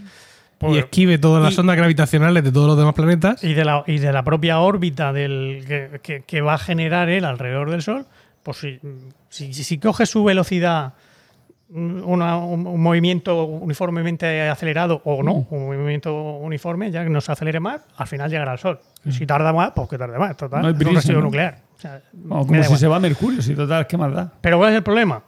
Que nosotros estamos, cuando, cuando tú lanzas un cohete desde la Tierra, la Tierra tiene una velocidad de rotación acojonante, va muy rápido. Sí, ¿no? sí. del Sol. Entonces, si tú lanzas un, un cohete en dirección al Sol desde aquí, a ese cohete sale con la misma velocidad de rotación alrededor del Sol que tenemos nosotros.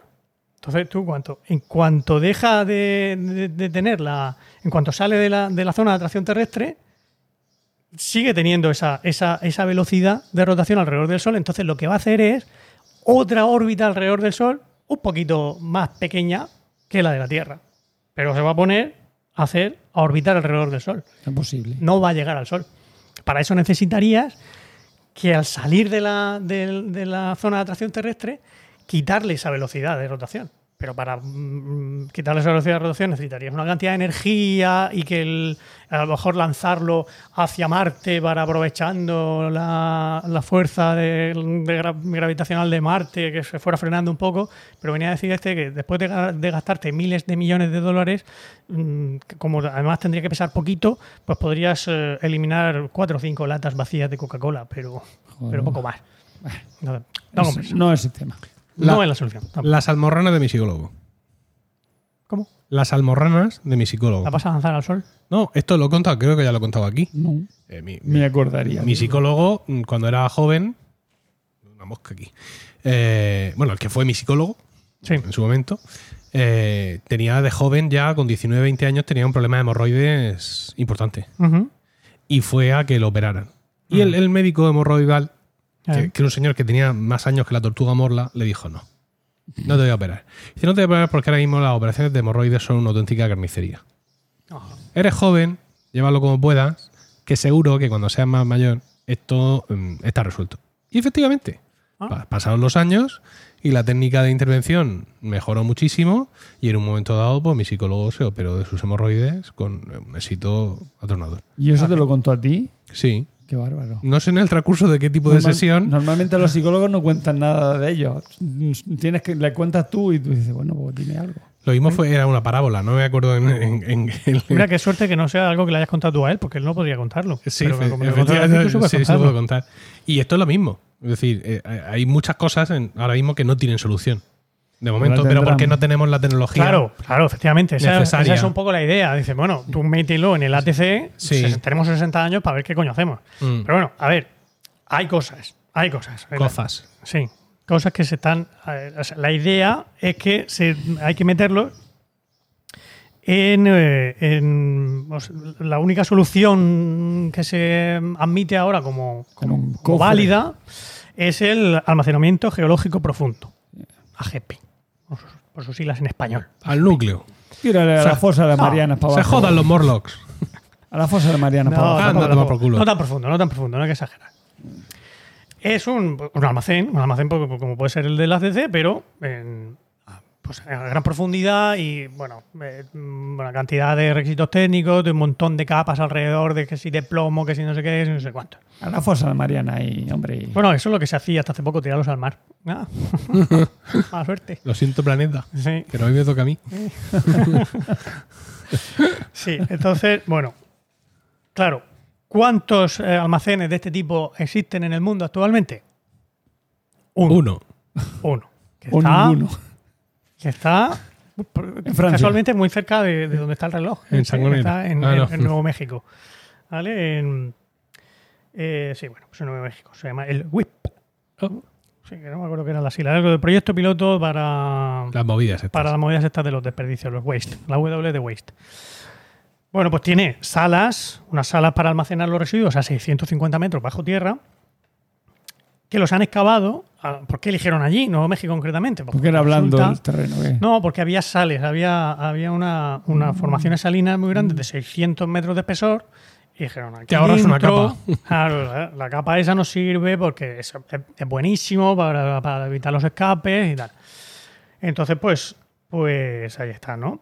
Eh, ahí lo metieron y en principio van a estar hasta el año 2070. Empezó en- a, a funcionar en el año 96, creo recordar.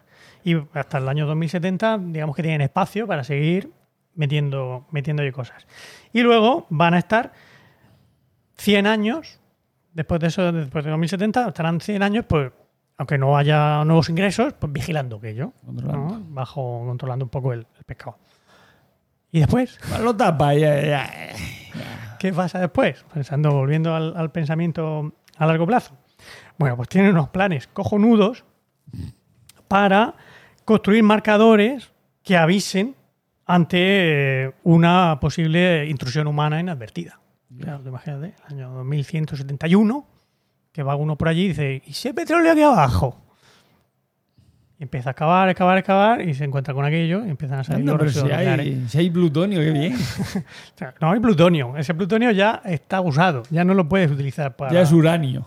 Ya, pero, pero radioactivo. O sea, No, no sé lo que es. no lo sé lo que es. tirón. No, no- yo tampoco sé. Eso es la mi mujer la que sabe esas Sí. cosas. Pero vamos, que eso no lo puedes utilizar ya. A lo mejor, bueno, a lo mejor, como decís vosotros, dentro de Hay que- hay que 170 años estudiar, sí. Hay que estudiar para volverlo a reutilizar. Reciclar. Sí, reciclar es la única, la única verdad. Bueno, o utilizar otro tipo de energía también, ¿no? Hombre, que mejor, mejor, ¿no? pero si no. pues, Pero bueno, el caso es que por si acaso no también tenemos plantearnos la posibilidad de que no, de que no se haya encontrado la forma de, de reutilizarlos y sigan siendo igual de peligrosos que son ahora mismo.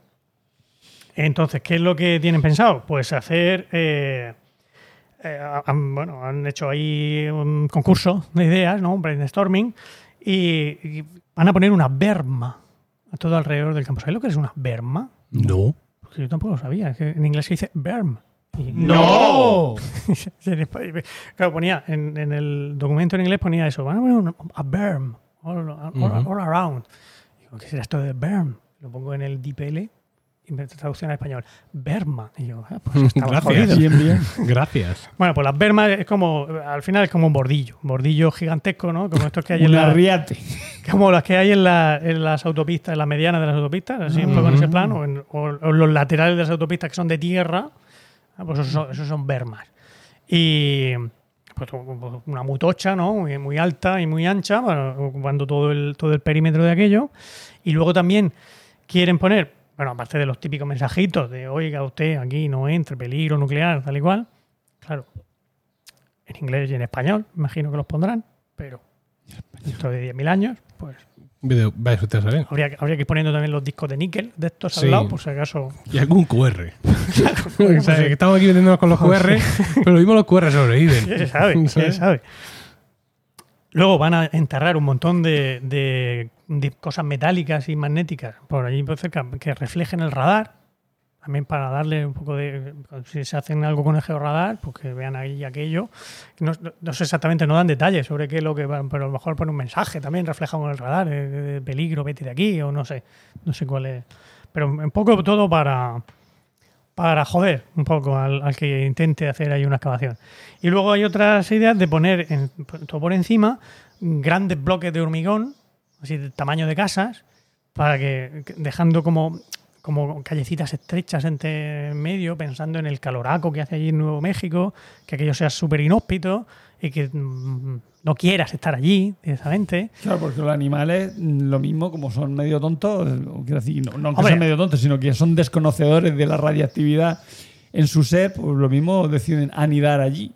Sí, bueno, Eso pero va un poco igual. El problema es que si te metes para si adentro, te para metes abajo. 650 metros para abajo. Ese ahí está el problema. Ese es el, el principal problema. El animal empe- empiezo que no. Entiendo que, Arriba le da igual. que también han elegido la zona que sea Sí. eh, estable sísmicamente. Dos- En los últimos 200 millones de años no ha habido ningún terremoto allí. Magnífico. Bien, bien, bien. Que nadie te dice que mañana haya uno. Estamos pero los tranquilos. últimos 200 millones de años no ha habido. En fin, cosas de esas, pero o- otra idea es poner eh, una especie de, de pinchos gigantescos de hormigón también, de como de, de árboles grandes, de, o sea, hacerlo todo muy inhóspito, todo muy que, que no apetezca estar allí. Pero claro, a Hombre, mí- es el desierto de Texas.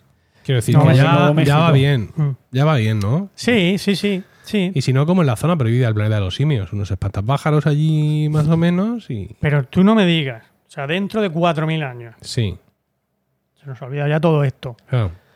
Llegas por allí, te ves unos pinchos enormes de hormigón ahí, ay, qué sitio más feo. Mm. Te ves unos carteles en un idioma desconocido que no sabes qué, qué coño pues, bueno, los encuentras. Te pones ahí con el georradar y empiezas a ver cosas. Dices, aquí hay algo, aquí hay algo. Sí. Tú eres un arqueólogo de aquella época, dices, "Te- mete para abajo, mete para abajo la- el pico, dale, dale, que aquí hay algo fijo. O sea, no sé, a mí me da esa, esa impresión. O sea, que, no, no tengo la respuesta de cuál sería la... la- pero, pero, es- pero es algo que deberíamos plantearnos. Esto- pensar... hay, ah, una, hay una obra de ciencia ficción mm, del espacio y todo eso, donde unos humanos supervivientes de un conflicto bélico interestelar eh, están buscando la Tierra. La Tierra para ellos es un mito. No será galáctica. Estrella de combate. No quería decirlo, La acabo de estropear. el- no quería Lo decirlo por no spoilear a nadie, pero bueno, el Pero caso... si eso, vamos, eso se sabe. Venga, pues ya está. El caso es que al final encuentran la Tierra. Ajá. Y llegan a la Tierra y dicen, bueno, pues aquí vamos a, a crear nuestra civilización. Pero por el motivo que fuere, deciden no continuar con su civilización, sino empezar una civilización de cero patatero. Ajá, aquí en la Tierra. Y mientras nosotros hemos estado viendo, eh, digamos, toda esa historia, asumiendo que era una historia del futuro, realmente, Ah, qué bonito. resulta que ellos Son los que iniciaron. son los que inician la vida humana en la Tierra. Otra, eso no lo sabía yo. Cosa que como, Spoiler. ca- co- como católico no apruebo, como podéis suponer. Bueno, Pero eh, no, no se contradice tampoco.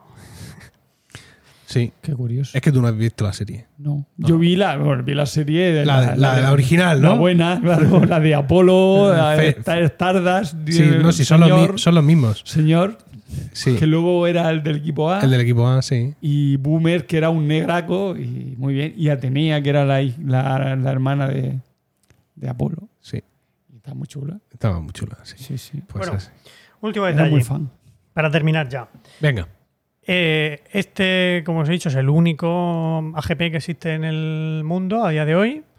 Hay otro en, construcción en, en Finlandia, pero todavía no han, no entrado en funcionamiento y hay muchos retrasos, pues lo de siempre. pues, también hay, hay quejas de los, de los ecologistas y quejas de ¿Cómo son? muchos problemas, pero se supone que va a entrar en funcionamiento en el 2023.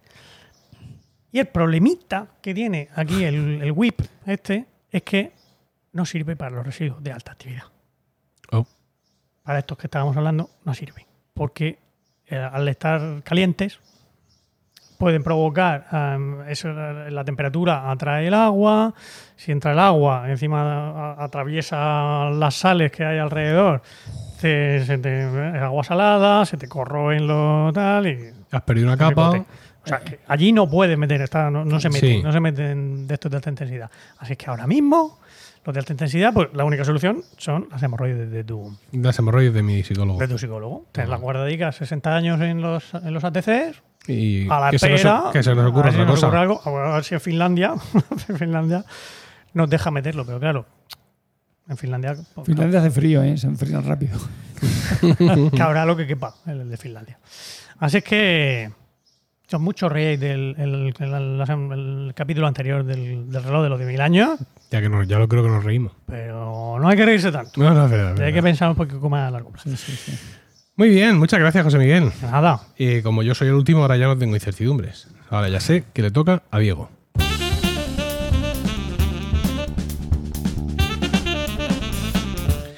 Eh, y dinos, Diego José, ¿de qué nos vas a hablar hoy? Pues yo os voy a hablar de un señor se llama Serafín Cervantes Contreras. Muy bien, pero antes de empezar quiero eh, indicaros que estamos ante un momento único en las seis temporadas de Están locos estos romanos. No me refiero a que estemos en una localización de grabación que nunca habíamos usado hasta ahora, sino al hecho de que Diego José, en vez de traer la Biblia en verso eh, para hacer su sección, ha traído un único y exiguo folio. Por las dos caras, Manuscrito sí. por las dos caras. Pero no tenemos claro, ahora mismo aquí, si esto es bueno o malo. ¿Por qué? Porque podría ser bueno en cuanto a que va a hacer una sección Corta. corta, pero podría ser malo. Porque podría ser un- tema que domina tantísimo que no necesita escribirlo.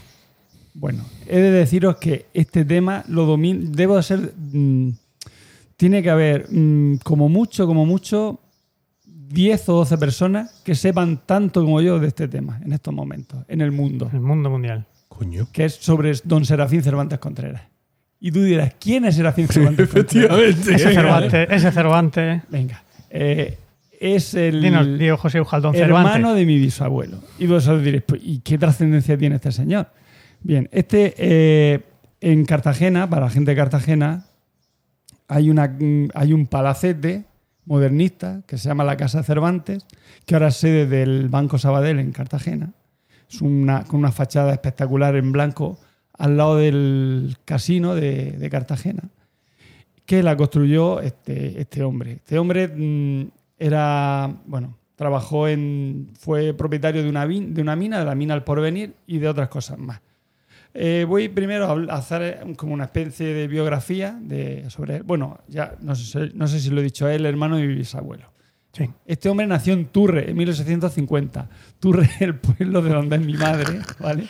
No os riáis. Turri se burnea. No, no es la primera vez que José habla de Turre.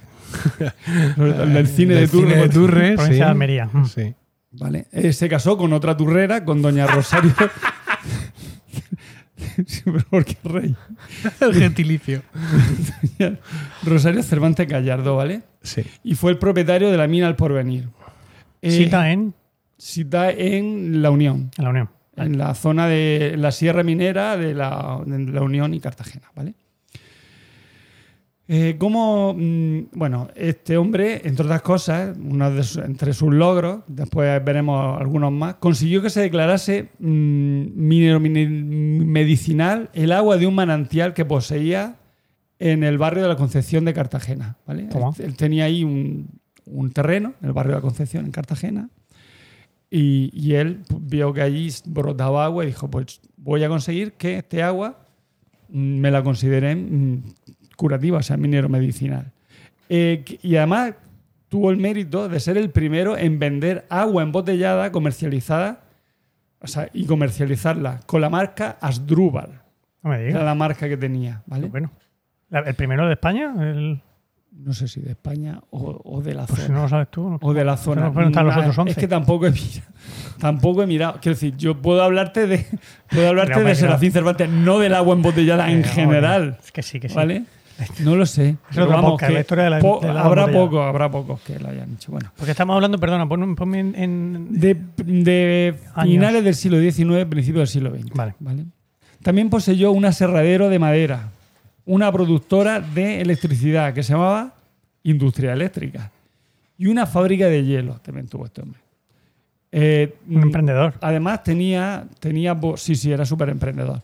Encima además eh, distribuía el agua potable por la zona. O sea, era el que se encargaba de distribuir el agua potable en la zona de, supongo que sería en el barrio de la Concepción. ¿Vale? ¿Cómo- con, sería con, con aguadores, con burros por allí, por la, o a lo mejor ya tiene un, No sé. un sistema de. Tendría depósitos y, y sobre esos depósitos, supongo. Que el barrio de la Concepción, ahora mismo, es un barrio pobre de Cartagena, no de Sí. los más pobres, pero es un barrio. pues no sé cómo estaría a principios de siglo. Estaría a lo mejor. No sé. No lo sé. Yo, eso lo saben los de Cartagena. Bueno, eh, ¿cómo consiguió Año- años después, no sé si años o meses, vuelven a aparecer las cascarujas en una grabación de Lobos Sí, sí. Eh, mm, qué buenas. Cuenta, cuenta. Bueno, tú te preguntas, ¿cómo consiguió este hombre eh, mm, desde Turre, señor de Turre, conseguir mm, pues, ser una de las personas más ricas de Cartagena en la época? Eh, quería él- decir, porque en la época había pasta en Cartagena. había, sí, ¿eh? sí, había mucha. Pues él era facultativo de minas, o sea, se dedicaba a, mm, pues eso, al, al- estudio de minas. Entonces lo contrató una empresa, mm, según mi madre, eran franceses, una empresa francesa, ¿vale? Bueno, porque toda esta documentación está sacada de un trabajo, iba a decir de trabajo de investigación, trabajo de campo, mezclado con, mm, con trabajo de campo que hubieran hecho y con de otros historiadores. He cogido parte de páginas web y de artículos donde hablaban del tema y otra parte, además la comentaré, le iré comentando cuáles son, eh, digamos, el testimonio oral de mi familia eh, de quién era este tal Serafín Cervantes. Vale. Eh, según mi madre, como he dicho, los dueños de esta de la fábrica, la, digo, perdón, de la mina, la mina era el porvenir, se llamaba esa mina. Eran franceses. Y este hombre trabajaba en la mina, era, digamos, el encargado. Él se, se llevó, bueno, en la zona de la Unión, bueno, en la Sierra de Cartagena, hubo una gran inmigración de, eh, de, de gente del- de la zona de Almería, de la zona del levante almeriense. Turre, ah, Mojácar, Garrucha, Sorbas, ah, Anta, bueno, la zona del levante almeriense. Este hombre se trajo gente de Turre, de los Gallardos, de zonas de cerca de su, que él conocía, gente obviamente que tenía muerta de hambre, claro. Por allí había, se dedicaban a la agricultura. De Garrucha no se llevaría a nadie, supongo, porque se dedican más a la pesca y tal. Pero bueno, que llevó gente a trabajar en la mina. ¿Y qué hacía? Le dijo a su, a su, a su empleado, a los empleados, que cuando viera una veta, era, era una, una mina de plomo, ¿vale? Cuando viera una veta, que la tapara. O sea, eso era, era las prácticas de este señor, de este serafín. Tú ves una veta, me la tapa. Y así logró que, que la mina cayera en quiebra. Los franceses dijeron, esto aquí no, no se le puede sacar.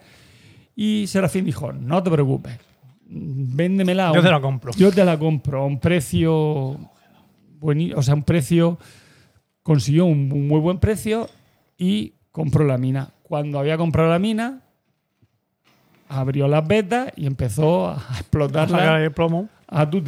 Es decir, que tu pariente Es sinvergüenza. estafó a los franceses. Estafó. Y es eso, eso es lo que a ti más más te ha llamado la atención desde el primer momento. Mm, o sea, a partir, a lo- partir de aquí, tú, o sea, el resto de cosas que hicieron te da igual. no, no, es que hizo más, hizo más. Estafó a más franceses. No, no, ya Porque- no sé si estafó a más francés. Ya, pero para ti esto es el- la cima del ser Sí, humano. sí.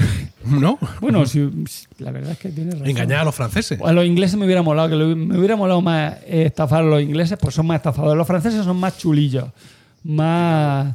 Mientras que los ingleses son más estafadores de Ya. por sí. Entonces, si hubiera sido inglesa, me hubiera gustado más. Bueno, franceses según, según mi madre. ¿eh? Bueno, decía que eran belgas o franceses.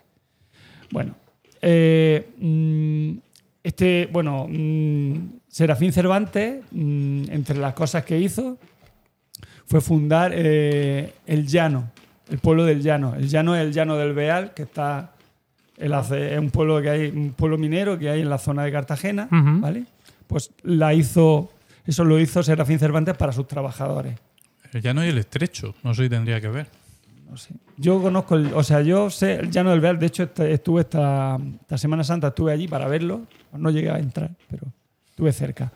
Porque al final el camino era muy, por donde yo fui, no, no era muy bueno, entonces dije, bueno, no voy a ir al llano.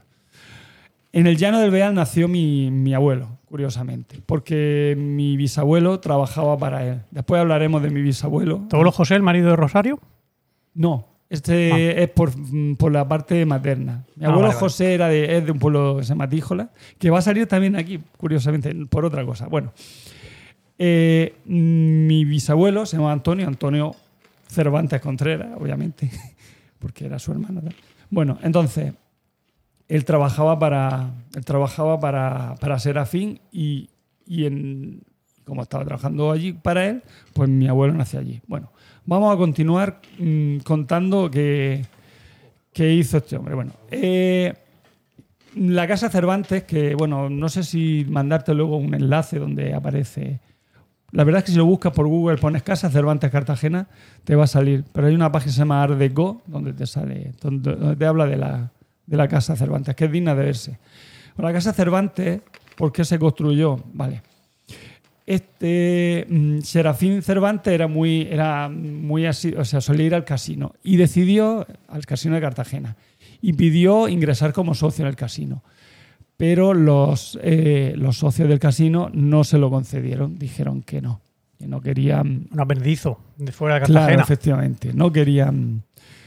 Mm, Eso es lo que yo he leído en, la, bueno, en los estudios de historiadores cartageneros, supongo. Mi madre comenta, aunque eh, no sé yo si sería así o no, que Serafín pretendió una señorita de la alta alcurnia de Cartagena y lo rechazó la, la familia de esta mujer porque era de, era de origen humilde. ¿vale? Y movió los hilos para que no lo dejaran entrar en el casino. Sí, Entonces, ¿qué hizo, qué hizo Serafín eh, Cervantes? Pues cogió y el, mm, el edificio que había al lado, o el solar que había al lado, lo compró y construyó un edificio más grande que el casino de Cartagena y mucho más espectacular. Tú lo ves, un- una fachada blanca en un estilo modernista, pero muy. este- este- este- es muy bonita, vamos. Y cuando tú entras, o sea, cuando tú vienes desde el ayuntamiento también modernista de Cartagena, Cartagena es una ciudad modernista muy bonita.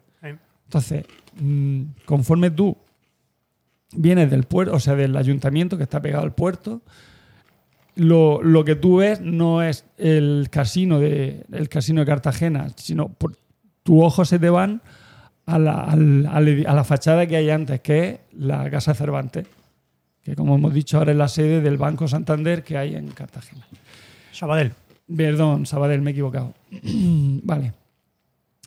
Eh, mi madre comenta que, bueno, esto ya son las cosas. Mi madre comenta que su padre, le, bueno, que mi abuelo le dijo que una de las habitaciones que tenía esta casa, bueno, ahora mismo la casa Cervantes por dentro está totalmente, eh, no quiero decir, la, tiraron y solo han, conservado la fachada. Sí, ahí se ve la casa Cervantes, la acabo de enseñar Paco. Solo, solo se ve la fachada. pero en su época, esta se construyó, se inauguró en 1902 la Casa Cervantes, o sea, es de principios de siglo. Y cuenta mi madre que en una de, una de las habitaciones tenía un suelo de cristal con unos ángeles dentro, en el suelo, ¿vale? Supongo que, no sé si pintado, o sea, esmerilado allí. De tal manera que desde abajo no se veía la habitación, pero desde arriba se veía todo lo que pasaba abajo. El que estaba arriba podía controlar lo de abajo. En sus bajos había un, una- un café, café, no sé si era café de España se llamaba, donde eh, se vendía, entre otras cosas, el famoso, un famoso pastel, un famoso postre, que son los suspiros. Y se mm, dice la leyenda, eso no es de mi madre, o sea, eso no es una- eso no, es- no está sacado de mi madre, está sacado de internet. Dice la leyenda que en ese en ese café fue donde la planta baja, o sea, el café se llama Café Cartagenero La Palma de Valencia, donde el maestro Álvarez Alonso creó la pieza que tú, de la que tú hablaste, que era Suspiros de España. Por los suspiros, que es el dulce. Este lo creó en 1897. Esta, o sea, este, este paso doble, o lo que sea, un paso doble, ¿no? Suspiros de España, un paso doble. Sí, sí, pero fue Paco el que habló. Ah, fue Paco. Ah, vale, vale. Fue Paco. Bueno. Vale, pues. eh, Las cascarujas están dejando paso ya al dipeo. Guacamole, una extraña salsa roja. lue- luego otra. Otro- por otro lado, mi madre me comentó que el farmacéutico. mm, Un farmacéutico de María por los, mm, de, la- de los años 60, 70, que era ori- oriundo de Tíjola, del pueblo de mi padre, de ahí que lo conocieran mis padres y hablaran del tema, contó, le contó a mi madre que el suelo de una de las habitaciones del, eh, de, de- de- de esta casa Cervantes estaba empedrada con duros de plata. Pero yo, mm, ni mi abuelo comentó eso, no sé si era por, por, por- porque le parecía de mal gusto. Le parecía, yo creo que a lo mejor mi abuelo, que era una persona sobria y tal, lo de los ángeles le, le resultó más, más llamativo que lo de que empedrar y con duros de plata una, no lo puedo corroborar. Eso es lo que comentó el farmacéutico de María, que es don Juan Fuente. ¿Vale? Eh, Suena, suena que oh, mataban los perros con longanizas. Sí. Estaba el suelo empedrado de duro. Bueno, una de las anécdotas mm, de, de cómo este hombre, aparte de la mina, consiguió una fortuna, eso me lo comen- con- o sea, siguió aumentando su fortuna, me lo comentó mi madre, que era que él, siendo socio ya del casino, un día estaba jugando en el casino y un compañero jugador, o sea, un compañero de, de fatiga allí en el casino, le comentó que un barco que había que estaba muy preocupado porque un barco de carbón que venía de Rusia se le había perdido, no, no había tenido noticias él desde hacía 15 días y él dijo, no te preocupes, yo te lo compro, se lo compró a bajo precio y a los tres días apareció el barco en el puerto de Cartagena, con lo cual aumentó todavía mucho más su, Uy, uy, uy. su, su, esta, su- No, eso, eso es real, porque como vamos a ver después, mm, quiero decir, cualquier cosa que cuenten mis padres no es una, digo mis padres, mi madre, no es una geografía, no es un decir, oh, qué bueno que era mi, nuestro No, pariente. no, no, si, si no me, si, no lo estoy poniendo en duda. Lo que pongo en duda es la casualidad de que apareciera, ¿no? Eh, viendo lo que le hizo a los franceses con la mina, pues no me extrañaría que, que secuestrara de alguna manera el barco de carbón, de, métete aquí en esta, en esta calica y cuando yo te diga sales. No sé. Pu- Puede ser, no, eso ya, como no lo puedo corroborar, Ah, bueno, eh, eh, otra anécdota que se cuenta, esto, mm, esto también me lo había contado mi madre, pero también lo he leído en, un artículo que había en La Opinión y un artículo de, de una página del Levante Almeriense donde se hablaba de, de Serafín, Cerva- eh, de Serafín, Serafín Cervantes. Contaba que con seis años su nieto, Serafinito, le, le pidió que le comprara una plaza de toros. Quería para jugar una placita de toros. Cojones, una plaza de toros. Sí, una, una placita de toros, pero de juguete. Ah, Su- se suponía, se suponía que era de juguete. el niño pidió de juguete. Y dijo, y dijo este hombre, dijo, sí, de juguete, verás. Y le compró, le compró la Plaza de Toros de Cartagena. Sidra, joder. Ah, en mira. el 1910 le compró la Plaza de Toros de Cartagena ah, y la, él la remodeló y la hizo, eh, bueno, y la, la remodeló, la, la mejoró y se hizo empresario taurino. Esa es la anécdota que yo he leído en el, en el, en el periódico y, y en la, y en- la página esta del Levante Almeriense. La anécdota que cuenta mi familia es que no fue su, no fue su nieto, sino que fue uno de sus hijos. Tuvo dos hijos, Francisco y Diego, creo recordar. Lo tengo aquí, pero lo tengo aquí apuntado. Y para decirlo seguro, vamos a ver. Si se me abre. Eh, eh. A ver. Pero no, digas, no digas al código, eh, al micrófono. ¿Es que lo he dicho? Ha dicho 8. No, bueno, hombre, no creo que me cojan. A ver. Ah, sigue buscando en el teléfono. Al final aquí. Ah, Su hijo cuidado. Francisco y Diego, efectivamente. Pues uno de sus hijos, dice mi madre, que uno de sus hijos fue el que le pidió, que, quiso ir a una corrida de toros en la, en la plaza y no había entrada. Y le dijo a su padre, es que quería ir a los toros y no ha habido entrada. Y dijo su padre, no te preocupes, y compró la plaza entera. Mi padre, mi padre que no es de la familia, dijo, hombre, compraría a lo mejor la corrida entera. Y mi madre, no, no, dice mi, bueno, dice mi padre, o sea, mi abuelo, que no, que compró la plaza. Y efectivamente, compró la plaza de toros entera. Y se hizo, se hizo, eh, esto es taurino, se hizo empresario taurino. Eh, la vida de, la vida de esta, de esta, de esta gente, como hemos dicho, tuvo, tuvo dos hijos, ¿vale? que fueron Francisco y Diego, eh, que murieron antes que él. Murieron, aquí lo pone, eh, murieron, ah, a ver, bueno, murió su mujer en 1929, su hijo en 1927, y, o sea, su hijo mayor, Diego, y, eh, y su hijo pequeño, Francisco, debió de morir antes de 1920. ¿Y por qué digo yo que debió de morir antes de 1920? Porque hizo, construyó una capilla, ¿vale? En la Plaza de Toros de Cartagena. La capilla mm, a- en honor, se erigió en honor a la Virgen de la Caridad y pone una placa. esta capilla se erigió a la Virgen de la Caridad en memoria de don Francisco Cervantes, Cervantes y don Serafín Cervantes Cánovas, que era el nieto. El nieto. El nieto el que había pedido la, La Plaza de Toros. la Plaza de Toros. De hecho, se comenta en, en Turre, porque el- se dice que murió de una gripe, pero en Turre se dice que no, que murió porque, por un problema renal porque tenía, obesi- tenía obesidad mórbida. De hecho, hay una foto donde se ve a Serafinito que, con un torero de, la época y estaba muy, muy gordo este hombre. Y en Turre decían, don Serafinito que murió con 14 años y 14 arrobas. Y pesando 14 arrobas. Es lo que decían a mala lengua. Bueno, eh, mm, yo voy, mm, bueno, ahora voy a decir cómo, cómo acabó la, cómo yo no soy rico. Voy a explicaros por qué yo no soy rico.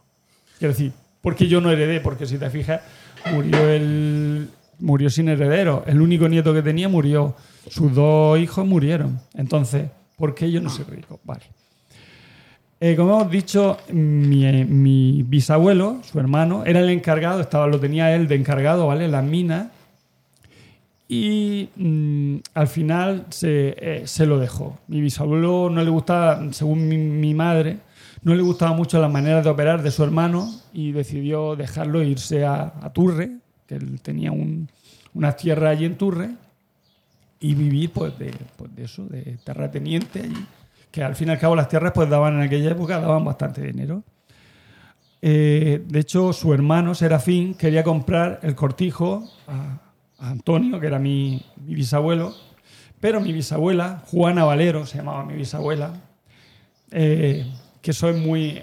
Esa frase muy famosa en mi familia, mm, frase lapidaria, pero la verdad es que bastante, mm, digamos, bastante desafortunada. Bueno, resulta que como se había muerto la Rosario Cervantes, no me acuerdo cómo se llama, bueno, su, su mujer, Rosario Cervantes Gallardo, se murió antes de eh, la nuera, que era la hija de Diego, era la que cuidaba de, de don Serafín, de Serafín Cervantes. Y dijo, eh, eh, mi bisabuela dijo, doña Bernarda, que era como se llamaba la nuera, no se va, no no se va a sentar en la terraza de mi cortijo. Que el cortijo es, ahí está vosotros en mi cortijo. ¿Vale? Resulta que el cortijo de mi bisabuelo era la única, era la única tierra que le faltaba a don Serafín para unir desde la zona de Sorba hasta la zona de Garrucha. O sea, era Una inmensidad. una inmensidad. Y el único sitio donde no pudo, porque ella pues, se empeñó mi bisabuela en no comprar, o sea, no vender, perdón, fue esa, esa zona. De hecho, hay un cortijo, en, bueno, hay una zona, una urbanización en Turre que se llama el Cortijo Grande, que era, digamos, donde tenía su casa don Serafín Cervantes cuando estaba en Turre. Allí hay un, supongo que todavía se conservará porque yo lo he visto, había un coche de la época que es la matrícula número uno de Murcia. Lo compró don Serafín. De hecho, los faros no funcionaban con electricidad, funcionaban con, con gasóleo, o sea, con, Con fuego, vamos. Sí, sí. Eh, mm, bueno, ah, ¿qué más? Ah, sí. Porque, pues ya sabéis, o sea, porque eh, no, yo no soy rico. O sea, mi, mi, mi bisabuelo tuvo nueve hijos, ¿vale? Y esos nueve hijos, pues, comían del cortijo. Mm, Por ejemplo, Antonio se hizo guardia civil y como un guardia civil murió en la guerra civil, al pasarse de un bando a otro, otro hijo suyo se llamaba Diego, que, que trabajó en el ayuntamiento. Luego, eh, Ernesto eh, y, y mi, mi abuelo, que se llama Arsenio, esos tuvieron que emigrar a Francia porque no, no tenían, o sea, no, no tenían El cortijo no daba para tanto. no daba para tanto. Y luego Alfonso, este murió con 18 años porque tenía, según mi madre me contó, tenía azúcar. Y, y unas navidades no pudo aguantar y se comió los dulces de Navidad y la, palmó, y la palmó ahí de, de azúcar, de diabetes, ¿vale? Eh, mm, en cuanto a la herencia, que ya con esto ya acabo, eh, resulta que, bueno, mm, cuenta que mi, mi, mi tío abuelo, Ernesto, fue, cuando era joven, fue a ver a, a mi, fue a ver a mi, bueno, a su tío, ¿vale? Porque era su tío, fue a verlo y la familia de, ya había, mm, o sea, ya solo quedaba doña Bernarda, incluso creo que, mm, bueno, mm, no le dejó, no le dejó verlo, fue a visitarlo, se enteró que no estaba bien, que estaba ya enfermo, estaba mayor, se le había muerto su hijo, se le había muerto su nieto, ya tenía poco, poco para vivir y fue a verlo y no, no le dejaron verlo.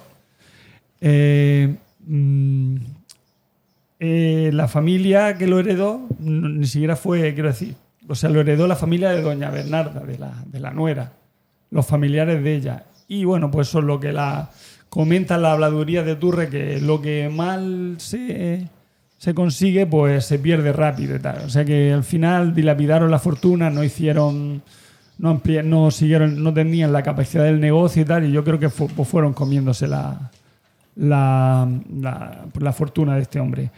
Eh, Serafín Cervantes está enterrado en Turre, ¿vale? Porque dejó un dinero, según mi madre, para que le hicieran una capilla.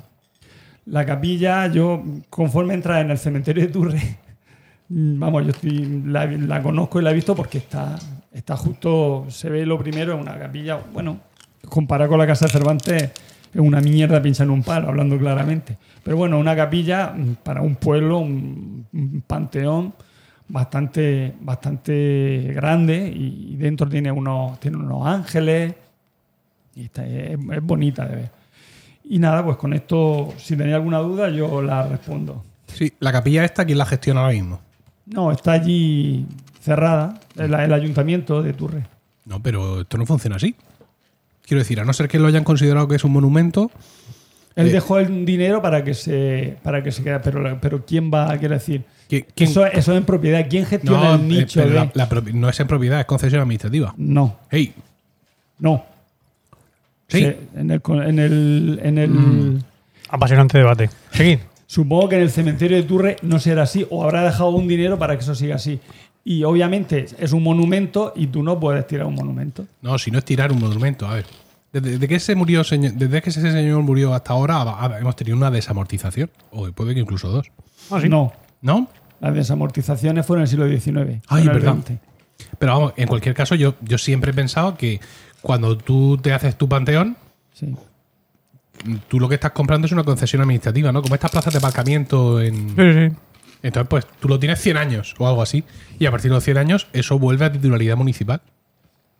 Pues, Por eso la pregunta es: ¿eso quién lo mantiene? pues eso supongo que lo mantendrá el ayuntamiento, será el ayuntamiento, pero lo tienen ahí. Yo como no sé- monumento. Pero vosotros, los Cervantes, no. No, no, no, no, no, nada. Yo, yo voy a poner flores a mi abuelo allí en, la, en el nicho que tenemos, nuestro. eh, Que no, es, varios es- nichos. que no es ese. No, no, no.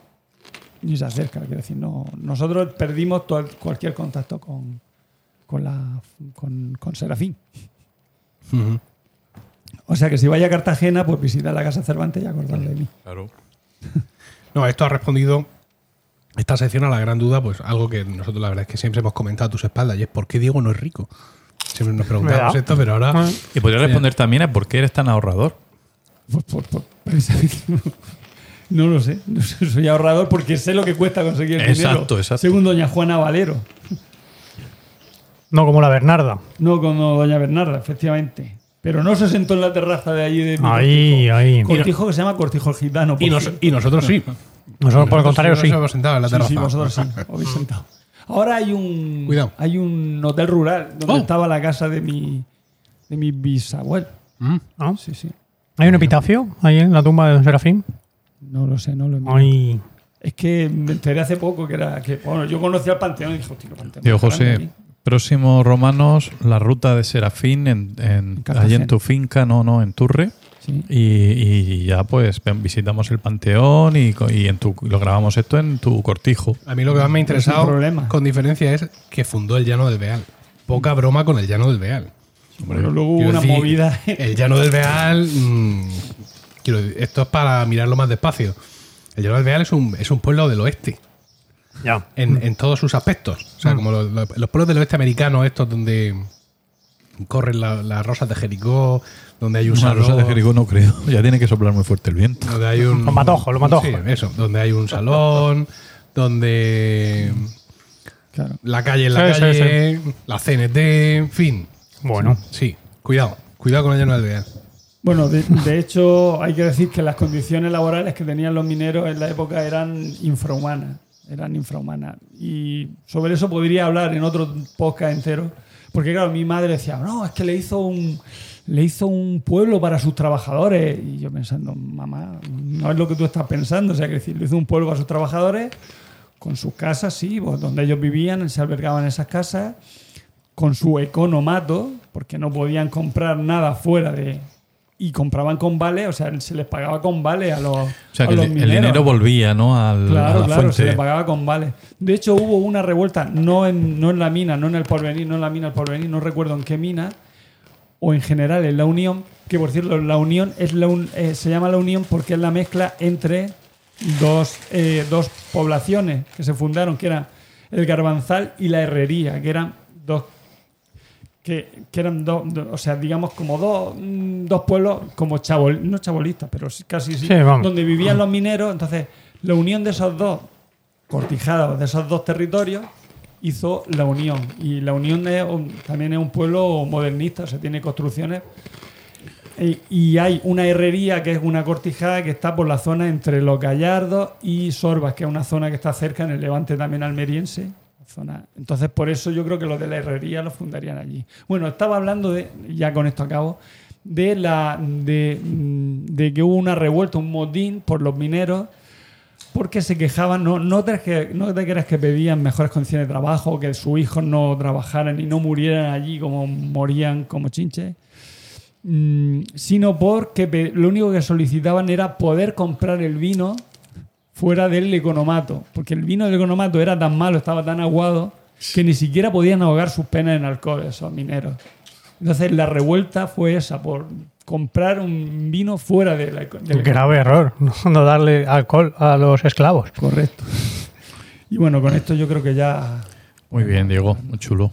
Interesante. Muy bien, pues venga, vamos con la última sección que es la mía.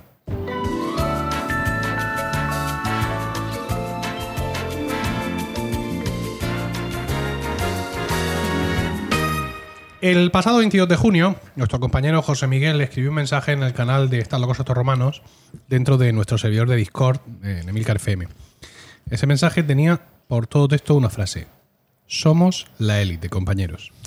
Y acompañaba su aseveración un enlace de un artículo de Genbeta con el rotundo titular El 90% de los podcasts del mundo muere tras su tercer episodio. Paréntesis, y solo el 1% supera los 21. Este artículo se centra en los datos aportados a un foro en internet por un usuario llamado Creative Hackers sobre la esperanza de vida de los podcasts. Usando los datos de este usuario, Genbeta llama élite al 1% de los podcasts que nacen y que superan los 21 capítulos. De ahí la rotunda frase de nuestro compañero.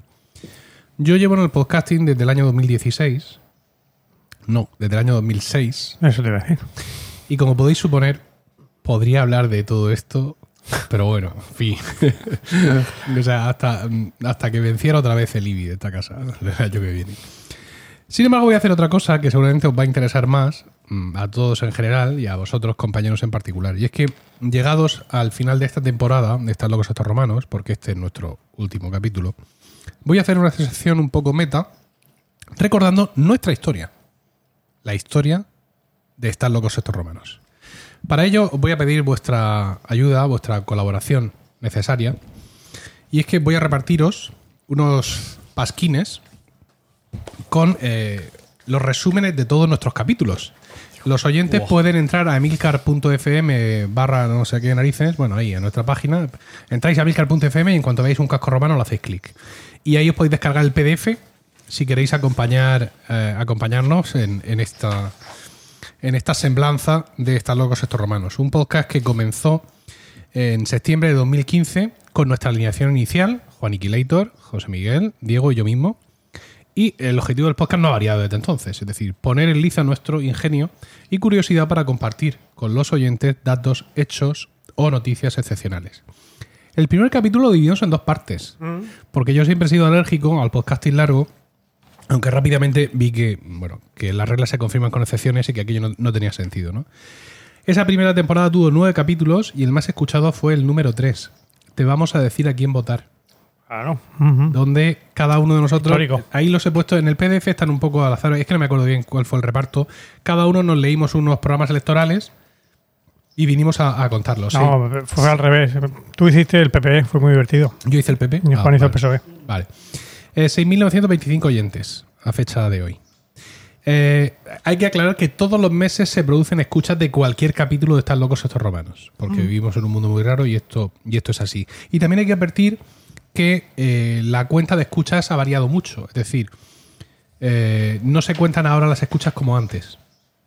Ahora los números son mucho más restrictivos. Es decir, si ahora nosotros tenemos 2.000 escuchas de un capítulo, en su momento lo mismo se hubieran contabilizado como 3.000 o como 4.000. Porque poco a poco eh, Spreaker y todo el mundo, todo- todos los hosting de podcast han ido eh, eh, alineándose con un estándar internacional que marca la, la IAP, que es mucho más restrictivo de lo que existía antes. Pero, pero no es posible extrapolar. Es decir, hablando de economía, sí podemos más o menos pensar o ver lo que costaba una barra de pan en 1910 y a base de la inflación, etcétera, porque son datos más o menos concretos, pero en esto es imposible, ¿no? Así que algunos de los números que voy a decir yo ahora, pues tomarlos con cierta prudencia porque, porque no, son, no son comparables. Eh, a ver, digo que es el capítulo que más escucho. La, primer, la primera parte del primer capítulo, es decir, nuestro primer capítulo mm, pone ahí 8.900. Pero claro, es el primero, mucha gente le da al play. Lo, fin, que yo creo que no, que no cuenta mucho. ¿no? Eran otros tiempos también, en cualquier caso, ¿no? Eh, Había mucho menos podcasts y, en fin, era- eran otros tiempos. Bueno, aquella primera temporada la grabamos en los sitios más diversos. Eh, recuerdo la casa de Juan en el Ranero, un día me parece en la casa de los padres de Diego en Vistalegre, atrapados en el ascensor. Sí. Y seguramente en mi propia casa también en algún momento. Y la casa de tus padres, la casa de... De Molina. De Molina. La casa, sí. Para rematar. Juan solo estuvo con nosotros los primeros cinco capítulos. Sí. ¿Sí? ¿Eh? Ostras. Parece que fue. A que parece que fue más. Sí, sí. Pero mm, parece que fue más porque en realidad fue un poco más. Cuando digo que solo estuvo con nosotros los primeros cinco capítulos, me refiero a que solo estuvo con nosotros de titular los primeros cinco capítulos. ¿Por qué? Porque, ah, bueno, ahora, ahora veréis que eh, en el sexto capítulo estuvimos, eh, estuvimos solos, es decir, solo nosotros tres, Diego, José Miguel y yo. Y en el capítulo 7 llegó Pablo Villena. En el 8, Diego no vino, pero sí Juan sin sección. O sea, grabábamos en casa de Juan, ¿os acordáis? Ah. En la casa aquella horrible que tenía en, en Guadalupe. Sí. Pero él no se preparaba ninguna sección. Él simplemente No lo que estaba hacía era- bombardearnos, ¿no? Y, y- Sobre todo a mí. y darnos alojamiento en aquella casa horrible que lo único que, te- que tenía de bueno es que eso, nos apretábamos tremendos kebabs antes de, de- Cierto, cierto. de subir a grabar. En el 9 vino Juan sin sección y faltaron José Miguel eh, y Pablo, ¿no? Y pues un, un- poco una idea de que yo tenía un proyecto ahí muy chulo y de que la cosa pues se me estaba, se me estaba torciendo. Ya. ¿no? En nueve capítulos, que no estaba mal la primera temporada, sino un podcast mensual, pues prácticamente habíamos cumplido con un capítulo por mes, pero, ¿sabes? Todo, todo, fijaos el, el último capítulo, yo tengo sección, Diego tiene sección, José Miguel no viene y Juan no tiene sección, pero yo me voy a preparar una serie de preguntas científicas para hacerle. Porque es que estaba la cosa como muy... O sea, Villena había estado dos capítulos y de pronto ese, ese día no vino, tampoco. Y no tenía yo claro si íbamos a sobrevivir como banda. No, no sé si veis ahí los que estabais en esa primera temporada, si recordáis algunos de, los- de las secciones. Sí. Eh, que, eh, ¿Vale? Bueno, segunda temporada. La segunda temporada mm, la cogimos con, con fuerza, empezamos en septiembre, capítulo 10, en el que ya no teníamos a Villena. O sea, Villena nos dijo que no soportaba la fama. Exactamente. Directamente. sí. Fue eso. Que no podía estar pensando en que la gente le estaba escuchando y que él aquello no, no, no, no lo soportaba. Y entonces mm, trajimos a Paco. Ahí está. He de decir, porque lo he dicho varias veces, que hablé primero con, con Tenorio. Porque pensaba que a ti esto no te iba a hacer gracia. Es Que tú ibas a ser poco proclive a.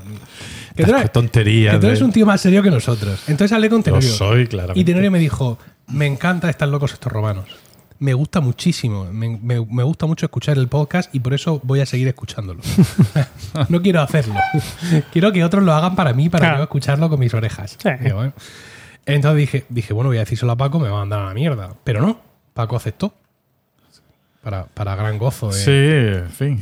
gran gozo de todos. Al principio tenía su, su, su reserva y sus dudas. ¿eh? Y las tengo, y las tengo. Bueno, Es que pensaba que nos estaba aburriendo. Decía, que yo creo que. que aburro no las gusta- ovejas, Que aburro, sí. que no, no le Sí. gusta a la gente. Digo, pero Paco, si estamos alucinando con lo que dice.